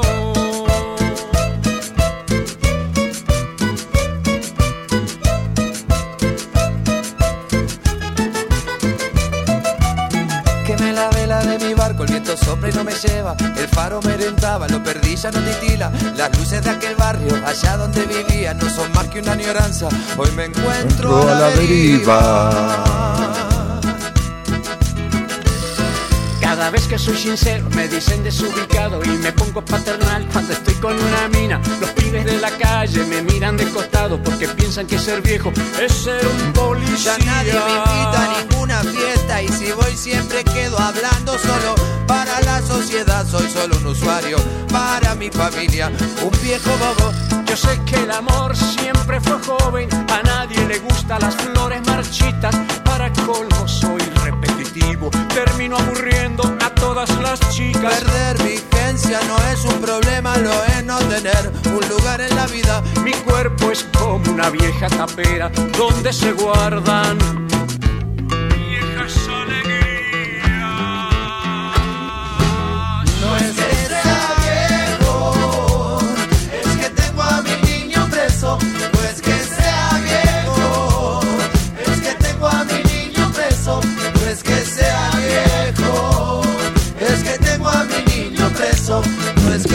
Dámelo. ¿Escuchaba Marce? Sí, claro. Entonces, di- entonces dice, perder vigencia no es el problema, lo es no tener un lugar en la vida. Y tener un lugar en la vida no es ni tener un trabajo, ni tener un hijo, ni tener un marido, ni tener una esposa. Tener un lugar en la vida es tener un lugar para ser uno. ¿Por qué? Porque uno hace de esposa, hace de bióloga, hace de madre. Ese es el hacer en la vida. Pero la crisis entra cuando uno te dice, todo eso es lo que vos haces, doctora, pero ¿quién sos? Y ahí ya no tenés respuesta.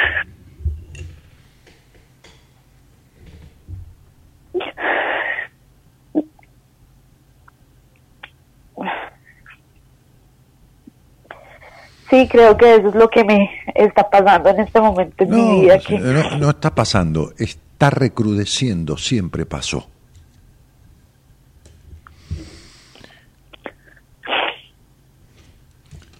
Lo que pasa es que tenés un año, mi, mi, mi expertise no es la adivinación, yo no soy un adivino, soy, un hombre, soy un al contrario, que viene de años de empresa, de otra cosa, de lo pragmático, de lo concreto. Y después de la mitad de mi vida, de haberme dedicado a la faz profesional, con otro título, con otra carrera, comercialmente, a nivel de construcciones, de, de- de- de- de viviendas y todo lo demás, me dediqué a la psicología. Y entonces, eh, en esto que es muy, muy pragmático, que es la numerología, y de lo cual yo aprendí, hice mucho, y, y- durante 30 años investigué y, y- y delineé mi propio sistema interpretativo con las bases de Pitágoras. En la fecha de nacimiento, vos tenés en el total de la fecha de nacimiento un número 2, y eso significa aprender a establecer un sano vínculo en la vida con vos misma, primero y antes que nada. Y este año es un año 2.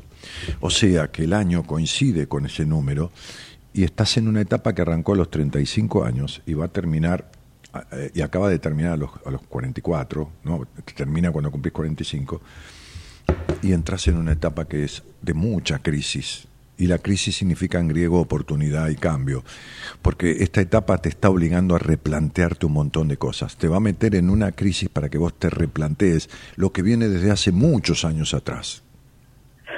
Entonces vos sabés lo que es una bacteria. Arranca de una pequeña infección y te genera una septicemia. ¿De acuerdo, no? Sí, que es una infección general, te- genera una infección generalizada que te lleva a la muerte en un ratito. Por ejemplo, una colecistitis aguda. ajá. Está explota la vesícula y lo que tiene infectado se reparte en todo el- por el torrente sanguíneo y te mata en dos horas o en tres. ¿De acuerdo? sí, Muy bien. exacto. Muy bien, doctora, gracias. Entonces, sería, sería, entonces sería, estas bacterias que no provienen de un órgano putrefactado como una vesícula, fueron introyectadas, introyectadas dentro tuyo por una madre y un padre que hicieron lo que pudieron, lógicamente. No, vos no naciste y te agarraron y te dijeron, ah, te vamos a cagar la vida, no vas a saber quién sos, eh, vas a tener el alma a medias vacía, vas a ser un- una hiperrazonadora y perfeccionista insoportable, lo cual te va a frustrar siempre porque nunca vas a encontrar la perfección. No, no te dijeron eso. Te criaron como pudieron, te limpiaron el culo, te mandaron al colegio, te dieron de comer. Bueno, da las gracias, da las gracias, pero hacete cargo del resto. Porque no estás en esta vida para ser investigadora, ni madre ni esposa. Eso es lo que haces, no es quién sos. ¿Entendés? Yo tengo tres o cuatro títulos, en total de mi vida, o cinco, qué sé yo, hasta musicalmente, de profesor superior de piano y toda esta cosa. No sirve ni, no soy nada de todo eso. Hago eso, hago, es lo que hago. Pero no soy eso. Soy mucho más que eso, soy una persona. Y acá es donde vos haces agua, en el quién sos. Uno es un poco lo que hace, sí, un poquito. Pero ¿y el resto? Entonces, no es que seas vieja, es que tenés a tu niña presa. No a Gabriela, ¿eh? A Marcelita. ¿Está claro? sí. Esa niña lo que, claro. lo que necesita es jugar. Lo que ¿Qué quiere un niño en la vida? ¿Qué- si vos no obligás a nada a un niño, a nada, a nada, a nada, ¿qué se la pasa haciendo? Jugar, Y cuando descubre lo que sigue, ¿qué se la pasaría haciendo? jugando. Sexualizando, nada más. Ah, Claro, juega y jugando descubre la sexualidad. La nena se toca, que empieza la pulsión sexual empieza a los 5 o 6 años, de acuerdo a lo que la madre transmita, desde que le da la teta, desde que la baña. De acuerdo a lo que la madre transmita de despertar de energía de libido en ese área. Tiene que ver con la madre, la teta y lo que la madre acaricia al bebé y lo que le transmite de lo propio. Y si no, no descubre, retrasa o descubre más tarde con remordimiento, con culpa. Entonces, si nada obligase a un niño en la vida, se la pasaría jugando, tocándose, cuando lo descubre jugando, y cuando puede tener relaciones con alguien que tiene otra edad, teniendo relaciones. No iría al colegio, no se haría la cama, no haría un carajo, haría eso. Porque todos los demás son cosas impuestas, está bien, por la familia, por la sociedad, porque uno tiene que entrar en, vi- en vida social. ¿De acuerdo? Sí, de acuerdo. Bueno, date cuenta que Marcelita está relegada y abandonada. ¿Entendiste a qué me refiero? Totalmente. Bueno, cuánto me alegra. Entonces, si no tenés otra pregunta para hacerme, mm, te despido con cariño. Pues, Daniel, muchísimas gracias. Muchas, muchas gracias por atenderme y, y de verdad que sí, me alegró mucho escucharte. Muchísimas gracias, a vos por la confianza, por, por la entrega, por permitirme el diálogo este, y, y- y también por lo que haces, porque, porque todas las personas que investigan lo que vos investigás, este, muchas de ellas, eh, sí, todas hacen un bien, este, este, y además vos eh, también se puede utilizar lo que vos haces para mal, y vos sabés que también se puede utilizar para mal. Pero, pero en tu caso este, serías este, incapaz. Así que, incapaz de utilizarlo para mal. Así que felicitaciones también por lo que haces ahora. Tu parte, del, Gracias. tu parte del ser hay que ponerla en orden. Ya es hora. No dejes pasar más. Un beso grande. Un beso para ti, gracias. Feliz noche. Feliz noche, mi vida, para vos y, y tu niña y tu marido y los tuyos. Desde Colombia, Manizales, este, una doctora en biología, en investigación. Em, ¿Tenés el video del seminario ese que, que- que te decía yo? Porque muchas veces quedaban, decía yo el otro día, tres o cuatro lugares y las personas tienen miedo a lo que no conocen. Entonces, ¿qué, qué, qué, qué, qué manera de... Pensar que, qué loca que es la, vida, la circunstancia, ¿no? Pensar, hoy se anotó otra persona de España, ¿no? Este, pensar que hay gente que no conoce Argentina, no conoce Argentina, por ahí son latinoamericanos, pero no conocen el país, no me conocen personalmente a mí, no conocen prácticamente a nadie de- de- del- equipo de profesionales, y van a venir de 10.000, 15.000 kilómetros, y hay gente que está acá a 10 cuadras y querría, eh, y le inquietaría, ¿no?, participar de ese seminario y, y tiene miedo y no se anima. Eh, pero vamos a mostrarles el lugar, que no sé si alguna vez lo mostró, yo no me acuerdo, qué sé yo. Ahí está.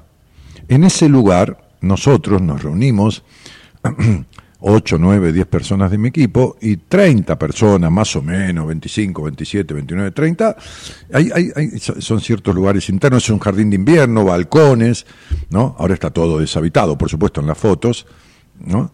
Este, y todas esas arboledas que tienen 60, 70 años. Hay una pequeña capillita, ahí la ven. Esas, eh, ahí está, la- una- como una que no la usamos. Eh, Esos son salones donde hacemos diferentes ejercicios. ¿Mm? Ahí están, hay sillones, hay almohadones, a veces en el piso, porque podemos verlos mejor. Salas, diferentes lugares, parques eh, grandes, eh, hectáreas enteras, miren el edificio, el edificio, ¿no? No, vamos en carpa, ¿no? Este, eh, eh, de esos, por supuesto que hay garitas de, con personal de seguridad a la noche. Ahí tienen un, un, un laberinto, ¿no? Que es el ejemplo de lo que monjes. Bueno, eso es una historia que es larga contarla. Eh, y, y, ¿cómo se va? Este, es una pequeña cocina, pues hay una cocina que es inmensa para 100 personas. Miren los árboles, añosos, tienen nombres algunos este, mucho pájaro, mucha ave ahí cantando. Ese, ese es el centro de espiritualidad, ¿no? Este es una es una fundación internacional que tiene diferentes casas, ca- eso es, es una casa de 50 dormitorios, ¿no? Y miles de metros cubiertos y miles de metros de parques en diferentes países del mundo. No en todos, y esta Argentina bendita que siempre liga de todo, pero después tiene unos desastres bárbaros. Sí, ponelo. Este, por ahí llegan ustedes, ¿ven? Ese camino, ¿eh? entran por ahí, caminan, y nosotros los estamos esperando allá en aquel balcón. ¿no? Pero ya el micro que nosotros contratamos para que los traiga desde la plena capital al Gran Buenos Aires, que son 20 minutos, ya el micro viene con gente de nuestro equipo. Mi mujer es una de las que viaja con, con, con todos ustedes y, uno o dos terapeutas más del equipo viaja con ustedes hasta llegar hasta ahí, que ya estamos varios de los profesionales esperándolos hace rato. Yo desde el día anterior, que ya voy con Marita, y Marita empieza a preparar todo, lo necesario para el seminario. Este es el lugar. Este es el lugar donde vamos. Este horrible, feo e inhabitable lugar, ¿no? maravilloso, maravilloso. Y ese seminario, con todo lo que incluye, no solo los 10 profesionales, no solo ese lugar, no solo el micro que los lleva y los trae, no solo las cuatro comidas diarias, no solo los insumos que se utilizan para varios ejercicios del seminario, todo ese seminario de tres días, desde viernes 15 de marzo hasta el domingo 17 a la tarde, en donde el micro los viene a buscar para volverlos a llevar, pueden ir con su auto también, este, cuesta lo mismo que dos noches de cualquier hotel con desayuno. Cualquier hotel cuatro estrellas, tres estrellas de acá de Buenos Aires o de alguna capital del país, con el desayuno, no hablemos de cuatro comidas, no hablemos de parque, no hablemos de diez profesionales, no hablemos de, de resolver cosas de la vida, no hablemos nada. Cualquier hotel, dos días con desayuno cuesta lo que cuesta ese seminario. Maneras. Entra a www.danielmartinez.com.ar, dice seminario, escribí de ahí. O, o hay un icono de WhatsApp, escribí al WhatsApp. O le escribís directamente a Marita, al WhatsApp de Marita. Mira, ahora Eloísa va a postear en diferentes posteos cada cosa. Bueno, ya las posteó, ahí las tenés. Preguntate si no tenés ganas de venir. Entonces olvídate. Ahora, preguntate si tenés ganas de venir. Y fíjate cuántas cosas de tu vida de las cuales tenés ganas y que te haría mucho bien, terminás no haciéndolas. O sea, terminás estafándote. O sea, terminás metiéndote tus ganas en el bolsillo. ¿Y desde cuánto tiempo hace? ¿A vos te parece que podés tener miedo de venir a ese lugar? Cuando hay gente que ha venido tres veces. Sí, tres veces. No mucha, ¿eh? Una, dos. Y dos veces sí, varias personas. Tener miedo. ¿eh? Ay, Dani, me gustaría hacer un seminario, pero me da miedo. Esos comentarios tengo en Instagram. ¿Me puedes explicar miedo de qué? Hay un colegio de monjas al lado. ¿Miedo de qué? ¿De qué? ¿De nosotros? ¿Miedo de qué? Hay un sistema de seguridad. ¿Miedo de qué? Hay un servicio de emergencias contratado. ¿Miedo de qué? Miedo de vos. Miedo de seguir tus deseos. ¿Miedo de qué? ¿Pero miedo de qué? Qué loco, ¿no? ¿Cómo el peor enemigo que tienen muchísimos seres humanos son ellos mismos? El peor enemigo de muchas personas son ellas mismas. Ellas mismas. Me decía alguien en Instagram, mi, eh, me separé, mi marido me dañó mucho. No, le dije, no, vos te dañaste a través de tu marido. Te quedaste mil años a dañarte. Esta estupidez de echar la culpa a los demás. Estamos hablando de lo emocional. Si viene un ladrón y te rompe la cabeza, bueno, no estamos hablando de eso. Pero esto de que me cagó la vida, me dañó cuando sos adulto, ¿qué, qué, qué me... Desde que lo conozco, desde que la conozco que me vuelve loco porque me cela, que me decía un, paciente, varón. ¿Qué te vuelve loco? Te vuelves loco estando con ella. Vos te enloqueces estando con ella. ¿Quién te obliga? Pongan las cosas en su lugar. Crezca, madurá, aunque sea para hacerte responsable de tus cagadas, porque es la primera manera de arreglarlas. ¿Miedo de qué? Al seminario, miedo de ejercicios vivenciales, el alma que fluye, la emoción, el disfrute, la gente sale de ahí, te lo dicen acá por escrito. Hagan ese seminario, no se lo pierdan.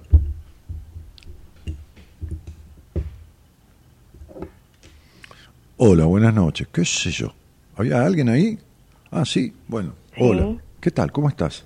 Hola, Dani, ¿cómo estás? Bien, querida, ¿vos? Bien, bien, Bueno. bien. ¿De dónde eres? Contenta de escucharte. Muchísimas de gracias. ¿Y de, de dónde eres? Colombia. Ah, bueno, hoy tenemos un día colombiano. Listo, ya está. Sí. Sí. Este, y, y- y decime, ¿cómo te gusta que te nombren? ¿Por el primer nombre o por el segundo?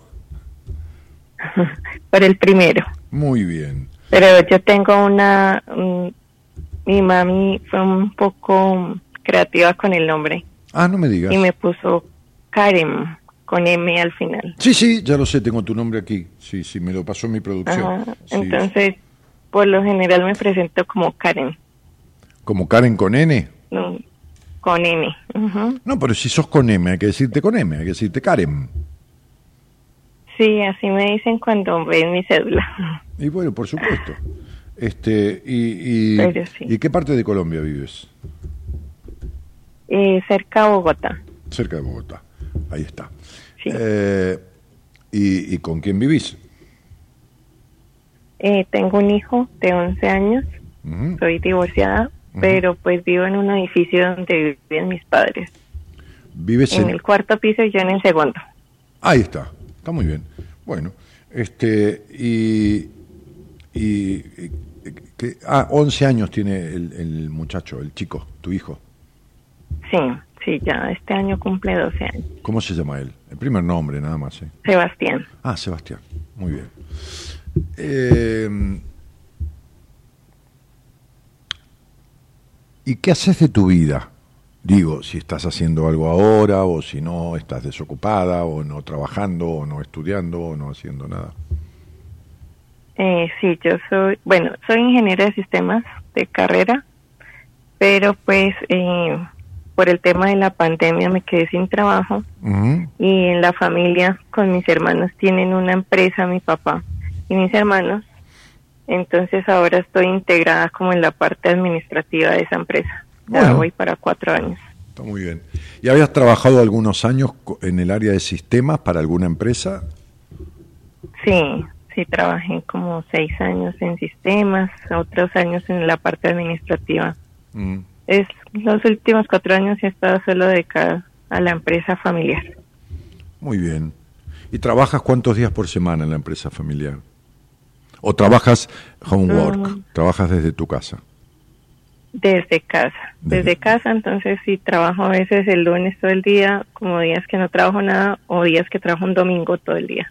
Bien, promedio. Entonces sí, desde casa, pero Promedio cuatro o cinco horas, cuatro horas por día. sí, sí, por ahí, más por, o menos. por ahí, más o menos. Muy bien. Bien, ¿y cuánto tiempo estuviste viviendo en pareja? O casada, o no importa. O no casada, o de novia, a distancia, qué sé yo. No, casada, casada, casada cinco años, como cinco años y medio, más o menos. Y, el primer nombre nomás, solo el primer nombre del señor, para, para, para poder establecer un... Es un tocayo tuyo, Ah, se llama Daniel. Bueno, Daniel, sí. muy bien. Eh, ¿Y qué, y qué, y Karen, cuándo empezaste a, o cuándo conociste este programa, qué sé yo, o no lo conociste nunca y hoy empezaste a escucharlo Mm, y llamaste? Sí, no, no, ya llevo escuchándolo como dos años más o menos. Ahí está. Y pues he tratado, ya varias veces había tratado de, de estar en, en directo, pero pues no, no se habían dado las cosas. Bueno, no hay problema, hoy se dio. Pero pues igual escucho tu programa por Spotify y me han gustado muchos, muchos temas que tomas ahí. Bien. Y de los que podamos hablar así en- en- al aire, en público, este, este, justamente sabes por qué, por qué hoy se, se, se produjo la posibilidad de, de que hablar, obró, vos produciste la posibilidad de hablar y pusiste más énfasis, porque estás en un año que tiene que ver con, con un año de inicio, de una etapa, de una etapa que va a, a establecer eh, fundamentos o, o bases para los próximos nueve años. O sea, que es muy importante lo que hagas, lo que hagas este año de tu vida. Y entonces, porque es un año que yo te voy a decir las dos opciones que el año tiene. O tomas un impulso muy fuerte en lo que tiene que ver con el uno mismo, con el vos misma, con el cual hay dificultades. ¿Y vos cómo vas a sentir que vas como en el buen camino de eso o, o- o- o al revés? Por una perra soledad que va a empezar a transitar el año en sus, en ti- eh, dentro tuyo, ¿no? Vas a sentir como una como un acrecentamiento de una soledad muy intensa, muy interna, muy fuerte. ¿Me explico?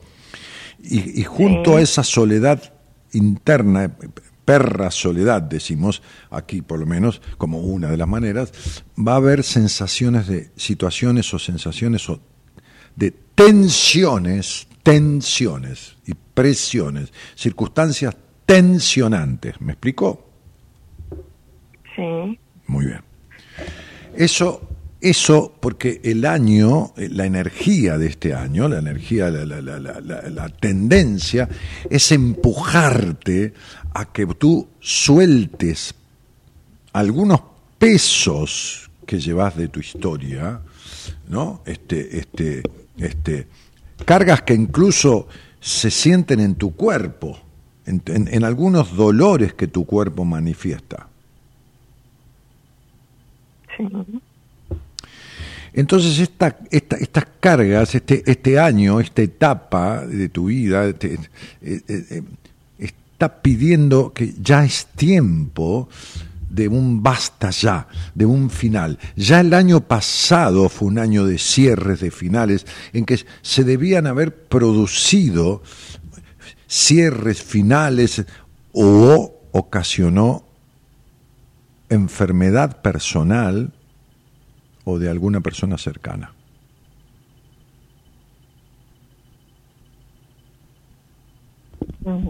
¿Me estás escuchando? Bueno, em, sí, pues respecto a lo que dices primero, sí tengo, desde el año pasado inicié como con un proyecto, porque sí siento que tengo que cambiar muchas cosas y, y me impulsé a hacerlo. O sea, es algo que tenía pensado prácticamente como al año que quedé divorciada.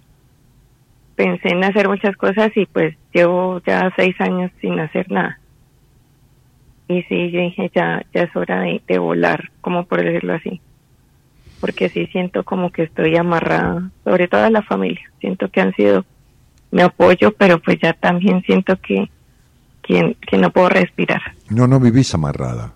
Vos vivís enjaulada.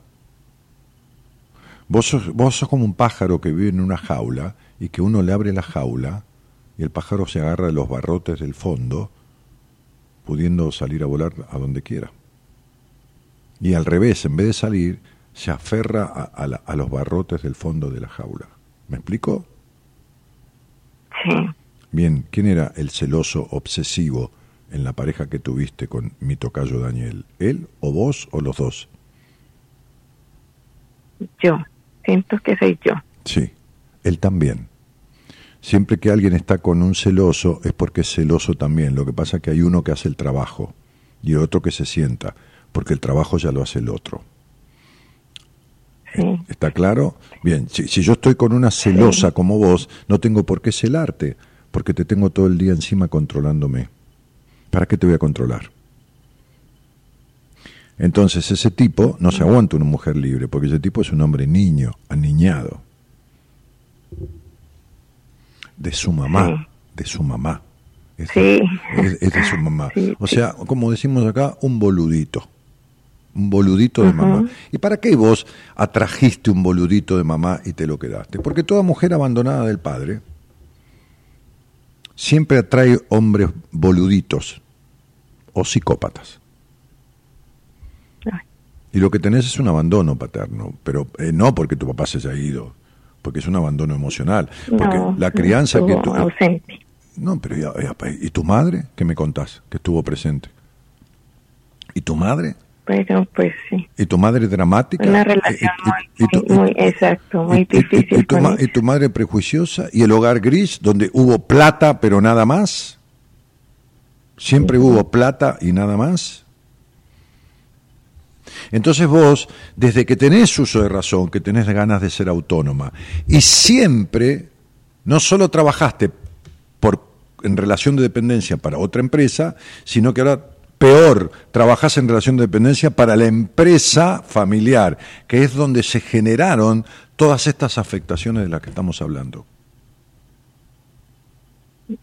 Entonces sería, tu deseo de autonomía, de ser dueña de vos misma, no se da en ninguno de los dos aspectos, ni en lo material ni en lo emocional.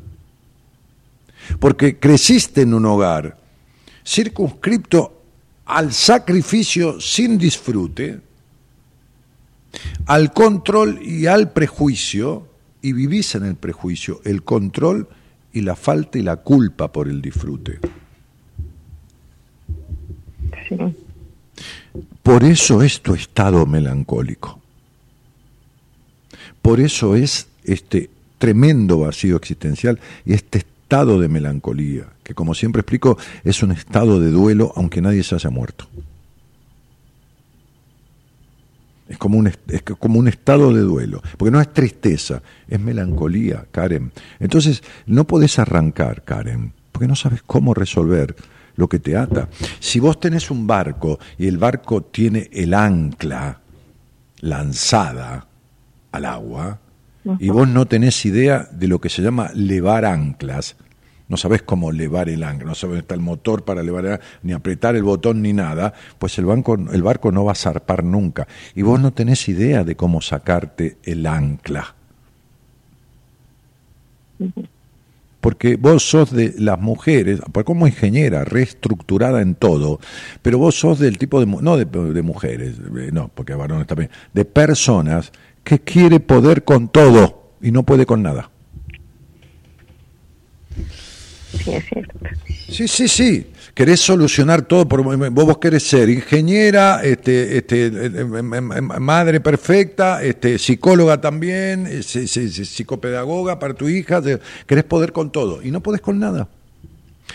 Y, y- y- te vas hundiendo, ¿no? En el sentido de que, por, ¿por qué? Y porque hay una frase que dice, barco parado no gana flete, ¿no? Es decir, el barco que no anda no, no, no, no, no gana el, el flete, el traslado de una mercadería. Bueno, vos, vos- vos no podés trasladarte de un lugar al otro de tu vida, no importa si te vas o no del, de cerca de Bogotá, es eh, el lugar donde estás. Es decir, es tanto el amarre que vivís en el mismo edificio que tus padres. En un departamento que es de ellos, claro. No es tuyo. No es tuyo. No. Entonces sería, a veces es mejor comer arroz abajo un puente, en libertad, que vivir en una jaula de oro. Pero vos no precisás comer arroz abajo un puente. Vos precisás sanar lo que te impide levar anclas. Y, y- y- y- y bueno, y producir lo que se llama un desapego de tu historia, sin este miedo que tenés, para que deje de dolerte la espalda como te duele. Sí. Mm. ¿Se te cae el pelo más de la cuenta? Uy, sí, bastante. Sí, claro, ya lo sé. Me duele mucho el hombro derecho. Claro. El costado derecho, el, costa- costado derecho es el padre y el hombro tiene que ver con la sensación de no ser amada. Ni por tu padre ni por ningún hombre de tu vida. Porque no sabes lo que es el amor. Vos no sabés lo que es decir te amo y, que sea verdad. Y sentirlo. Y, y- y- y el cabello se te cae porque el cabello en- de manera desmesurada en una mujer tiene dos, dos, dos causas. Tristeza y falta de libertad. Mira qué fácil. Mira qué fácil. Y no te lo digo a vos porque te pase a vos y te lo invento. Si me escuchás hablar al aire con alguien que le digo lo mismo, que se le cae el cabello dentro de un año, vas a ver que le digo las mismas causas. No hay otras razones. Puede haber un problema fisiológico, hepático, bueno, qué sé yo, no sé. Pero en tu caso la razón emocional es esta. ¿Las manos frías o húmedas en general? Frías. Claro. ¿Sabes qué significa? No. Miedo. Miedo. Y así vivís. Con miedo. Karen, es mucha vida. Karen, estás criando a ese chico. tranquila, ya está afectado. Queda tranquila. Ya, las afectaciones que tiene ya las tiene, queda tranquila. No, no está enfermo de nada. Ya está. ¿Dónde duerme el nene? En otro cuarto. Ajá. ¿Y cuánto tiempo durmió con vos? Hasta el año pasado. Estaba seguro. Bien. Ya le jodiste todo lo que le podías joder. Quédate tranquila, ya no lo podés joder más. Ya va a tener problemas con las mujeres, que ya va a tener problemas de eyaculación precoz, ¿entendés? O va a ser terriblemente desconfiado, ciertamente agresivo. Eh, pu- puede, puede, puede un mar de posibilidades. ¿Por qué no arreglás un poco de tu quilombo, el tuyo con vos misma? Porque para transferirle a ese niño un poquito de una madre, entre comillas, feliz, porque la felicidad no existe, Karen, una madre en bienestar. ¿Qué culpa tiene ese pibe? Si no eligió nacer y no pidió, y tampoco eligió a su madre ni a su padre, ¿qué culpa tiene? Sí, es cierto. Y entonces, ¿para qué vivís como vivís? ¿Cuál es el sentido que le encontrás? No, pues le estoy buscando el sentido Es que no lo vas a encontrar si no sabes cómo ni dónde. Te voy a contar un cuento chiquitito, mira, para terminar. Resulta que había una señora en un barrio como el tuyo que estaba buscando algo a las 12 de la noche, era tarde, no había nadie en- en- ahí en la cuadra, en, el- la calle. Pero era un pueblo tranquilo, ¿viste? No, no había mayores problemas de robos ni nada. Así que buscaba y buscaba, y un señor que venía tarde de trabajar, vecino, la vio a la señora, una señora mayor, buscando algo, abajo de, un- de una luz de esa de la calle, abajo de un farol, y buscaba a la señora. Dijo, ¿qué tal? ¿Cómo le va? Hola, vecino, dice la señora, ¿qué tal? Este, ¿La puedo ayudar? Sí, por favor, si puede. Dice, este, este, ¿qué, perdió? Y perdí las llaves. Bueno, entonces el hombre se pone a buscar, y busca ahí, busca, viste, en la calle, en el cordón, entre el pasto, entre todo, dice, no están acá. Pero, dice la señora, dígame, le dice el hombre, ¿usted dónde las perdió? Allá, en la esquina. Y le señala, viste, como a 50 metros. Y el tipo le dijo, ¿y por qué la busca acá? Ah, porque acá hay luz. Entonces vos estás buscando donde no es, ¿entendés? Vos estás queriendo resolver lo que no sabés resolver. Y estás buscando la manera, que no es la manera. Donde, donde no hay luz, no sabés. No, no, no, lo que perdiste, que es la libertad, la autonomía, eh, bueno, un montón de cosas. Bueno, no es que las perdiste, porque no las tuviste nunca. Es decir, encontrar lo que nunca tuviste encima es como si buscaras un, un Rolex de oro con la virola llena de diamantes. Vos no tenés un Rolex de oro con la virola llena de diamantes, ¿no? No, No, no. Ok, perfecto. Es como si buscaras ese Rolex en tu casa. ¿Cuándo lo vas a encontrar? Nunca. Si nunca lo tuviste. Entonces, ¿vos qué tenés que hacer? ¿Encontrar qué? No, tenés que construir. ¿Construir qué? Una identidad emocional que nunca tuviste. Porque sos exactamente, estás siendo, no sos, está, después podés dejar de serlo, estás siendo, Karen querida, lo que tu hogar crió. Estás siendo el ser humano que tu hogar crió, calcada con el mismo vacío, con los mismos prejuicios, con muchas similitudes este, de, de tu madre en ciertos aspectos. sí. Mm.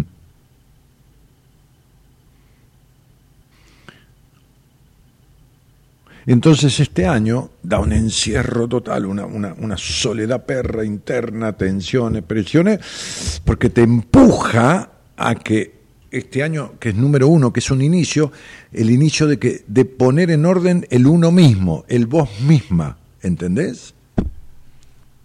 Sí, Es decir, el reencuentro, reencontrarse con la que alguna vez nació y se fue del camino, porque se lo llevaron por la crianza, los mandatos, un montón de cosas que, que hay que verlas en detalle. Por supuesto, acá estamos hablando en grandes titulares, pero sin bajar a, a- a los detalles que son necesarios. ¿Me expliqué? sí. Bueno, Sí, escucha, sí, escu- claro. claro, escuchate esta charla después sola, tranquila, porque queda aquí grabada en mi canal o queda en Spotify. Escúchatela tranquila, escúchate lo que decís, escúchate lo que te digo. Y entendé que seguramente en tu trabajo, en la constancia, en la parte de sistema, vos sabés mucho, pero de esto no sabes nada. Como yo no sé nada de lo tuyo, ¿eh? Tranquila, no sé nada de sistema. Sí, sé lo que es un sistema, pero nada más, no me pida mucho más. ¿Entendés? Entonces, cuando yo tengo un problema con, con el software, con el hardware, con lo que fuera, y llamo a un técnico de esto, bueno, llama a un técnico de lo que vos padecés, porque de, de lo que vos padecés no sabés. Mm, Sí, sí. Bueno, te mando cariño porque terminé el programa hace cinco minutos. Bueno, gracias, Dani. De nada, querida. Buenas Feliz noches. noche. Igualmente para ti. Qué locas son las leyes de la vida. Se nos agota el tiempo y así se van los días. Costumbre del ayer, momentos en familia. Olga Igarzábal dice, miedo de uno mismo, yo soy mi peor enemigo, así como lo decís. ¿Y qué haces para salir de eso, Olga?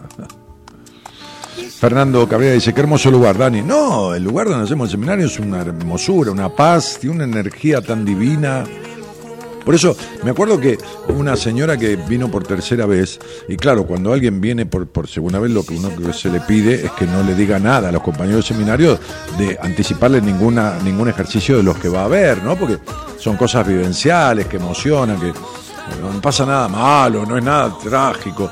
Entonces, este, la, tercera vez que la vi, es una anécdota cuento siempre, le dije, Susana, ¿qué haces acá? Y me dijo, vengo que me cuiden, Dani, y a conocer gente nueva, vengo a pasarla bárbaro. Estaba ahí en el... Cuando la vi, porque viste, a veces uno se olvida las caras, pero la vi, claro, tre- tres veces, eh, tercer seminario, en, en tres o cuatro años, yo no hago mil seminarios, hacemos dos, tres por año, cuando mucho, y ahora tengo fecha para este solo y no sé si haré otro en el año. Pero bueno, entonces, qué, hermoso lugar, Dani, ¿no? Sí, todo, todo muy lindo, ¿no? Pero, y... ah, esa mujer, ¿quién la contiene? Romina, ocupate de vos y dejate de meter en las conversaciones de los demás. ¿Entendés? Este no contiene nadie. Cuando yo hablo con alguien es porque está preparado para recibir lo que yo tengo para decirle. Entonces los demás, el problema de este programa, que es, si lo saben utilizar, muy beneficioso, el problema es cuando las personas toman lo que yo le digo a otro como si fuera para sí mismas. No, porque es un programa que no existe. Existe este y no existe nada parecido. Porque no existen programas donde, de verdad, no un talk show con los casos preparados, de verdad se hable íntimamente de cuestiones muy profundas adelante de todo el mundo. Y la persona hable conmigo como si estuviera sola. Llega un momento que no, no, no se da cuenta. Se abstrae del resto. Le importa un carajo el resto. Entonces, esa conversación que yo tengo es solo para esa persona. Entonces, vos quedate tranquila, que no se va a suicidar. Y si se suicida, se hubiera suicidado porque se le quemó una lamparita. Es lo mismo. El que se suicida siempre va a encontrar un motivo para suicidarse. Vos arreglá lo tuyo, Romina, que muchos problemas tenés. Muchos. Y despreocupate de lo que le va a pasar al otro. Hacete cargo de lo tuyo. Que te alcance, te sobra con eso. Nos vamos.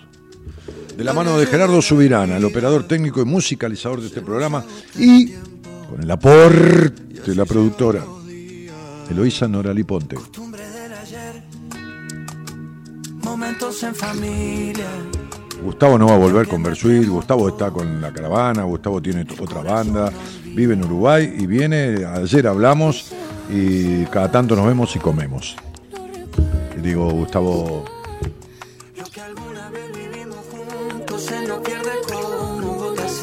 ¿Gustavo qué? ¿Eh? Tenés que estar atento, más atento. Gustavo todo. Y ayer me escribía Jorgito Alarcón, escribe canciones con él también. Felisa Sánchez saludos, buenas noches, un placer escucharte. Saludos a, Rodolfo. ¿Qué Rodolfo? ¿Será Rodolfo el, el- el- de algoritmo? Pepe Algo- ¿Eh? Rodolfo Rani, puede ser, puede ser. Eh, mañana, Antonelita Padovani. Antonella Padovani, desde Mar del Plata. Desde Mar del Plata, psicopedagoga. Terminando la carrera también psicóloga. Espectacular con los niños, con los niños grandes, también con los niños de los adultos, con el niño interior. Antonella, divina, no se pierdan ese programa. Wow, Dani, qué fuerte y excelente explicación, dice Ángela Coronel. Bueno, me alegro que te haya gustado. Eh, buen descanso, dicen por aquí. Este, bueno, Anto, una genia, dice Juan Luján. Bueno, muy bien, sí, una genia, Anto. Muy dinámica, buenos programas. ¿eh? Muy bien. La, la productora dice que sí porque es amiga de Antonella. Este. ¿Antonella le toca estar en este seminario que viene? No, le toca estar porque hay algunos que rotan.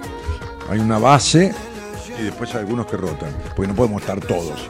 Le toca estar a Alejandra, me parece. Alejandra Soria, me parece. Muy bien.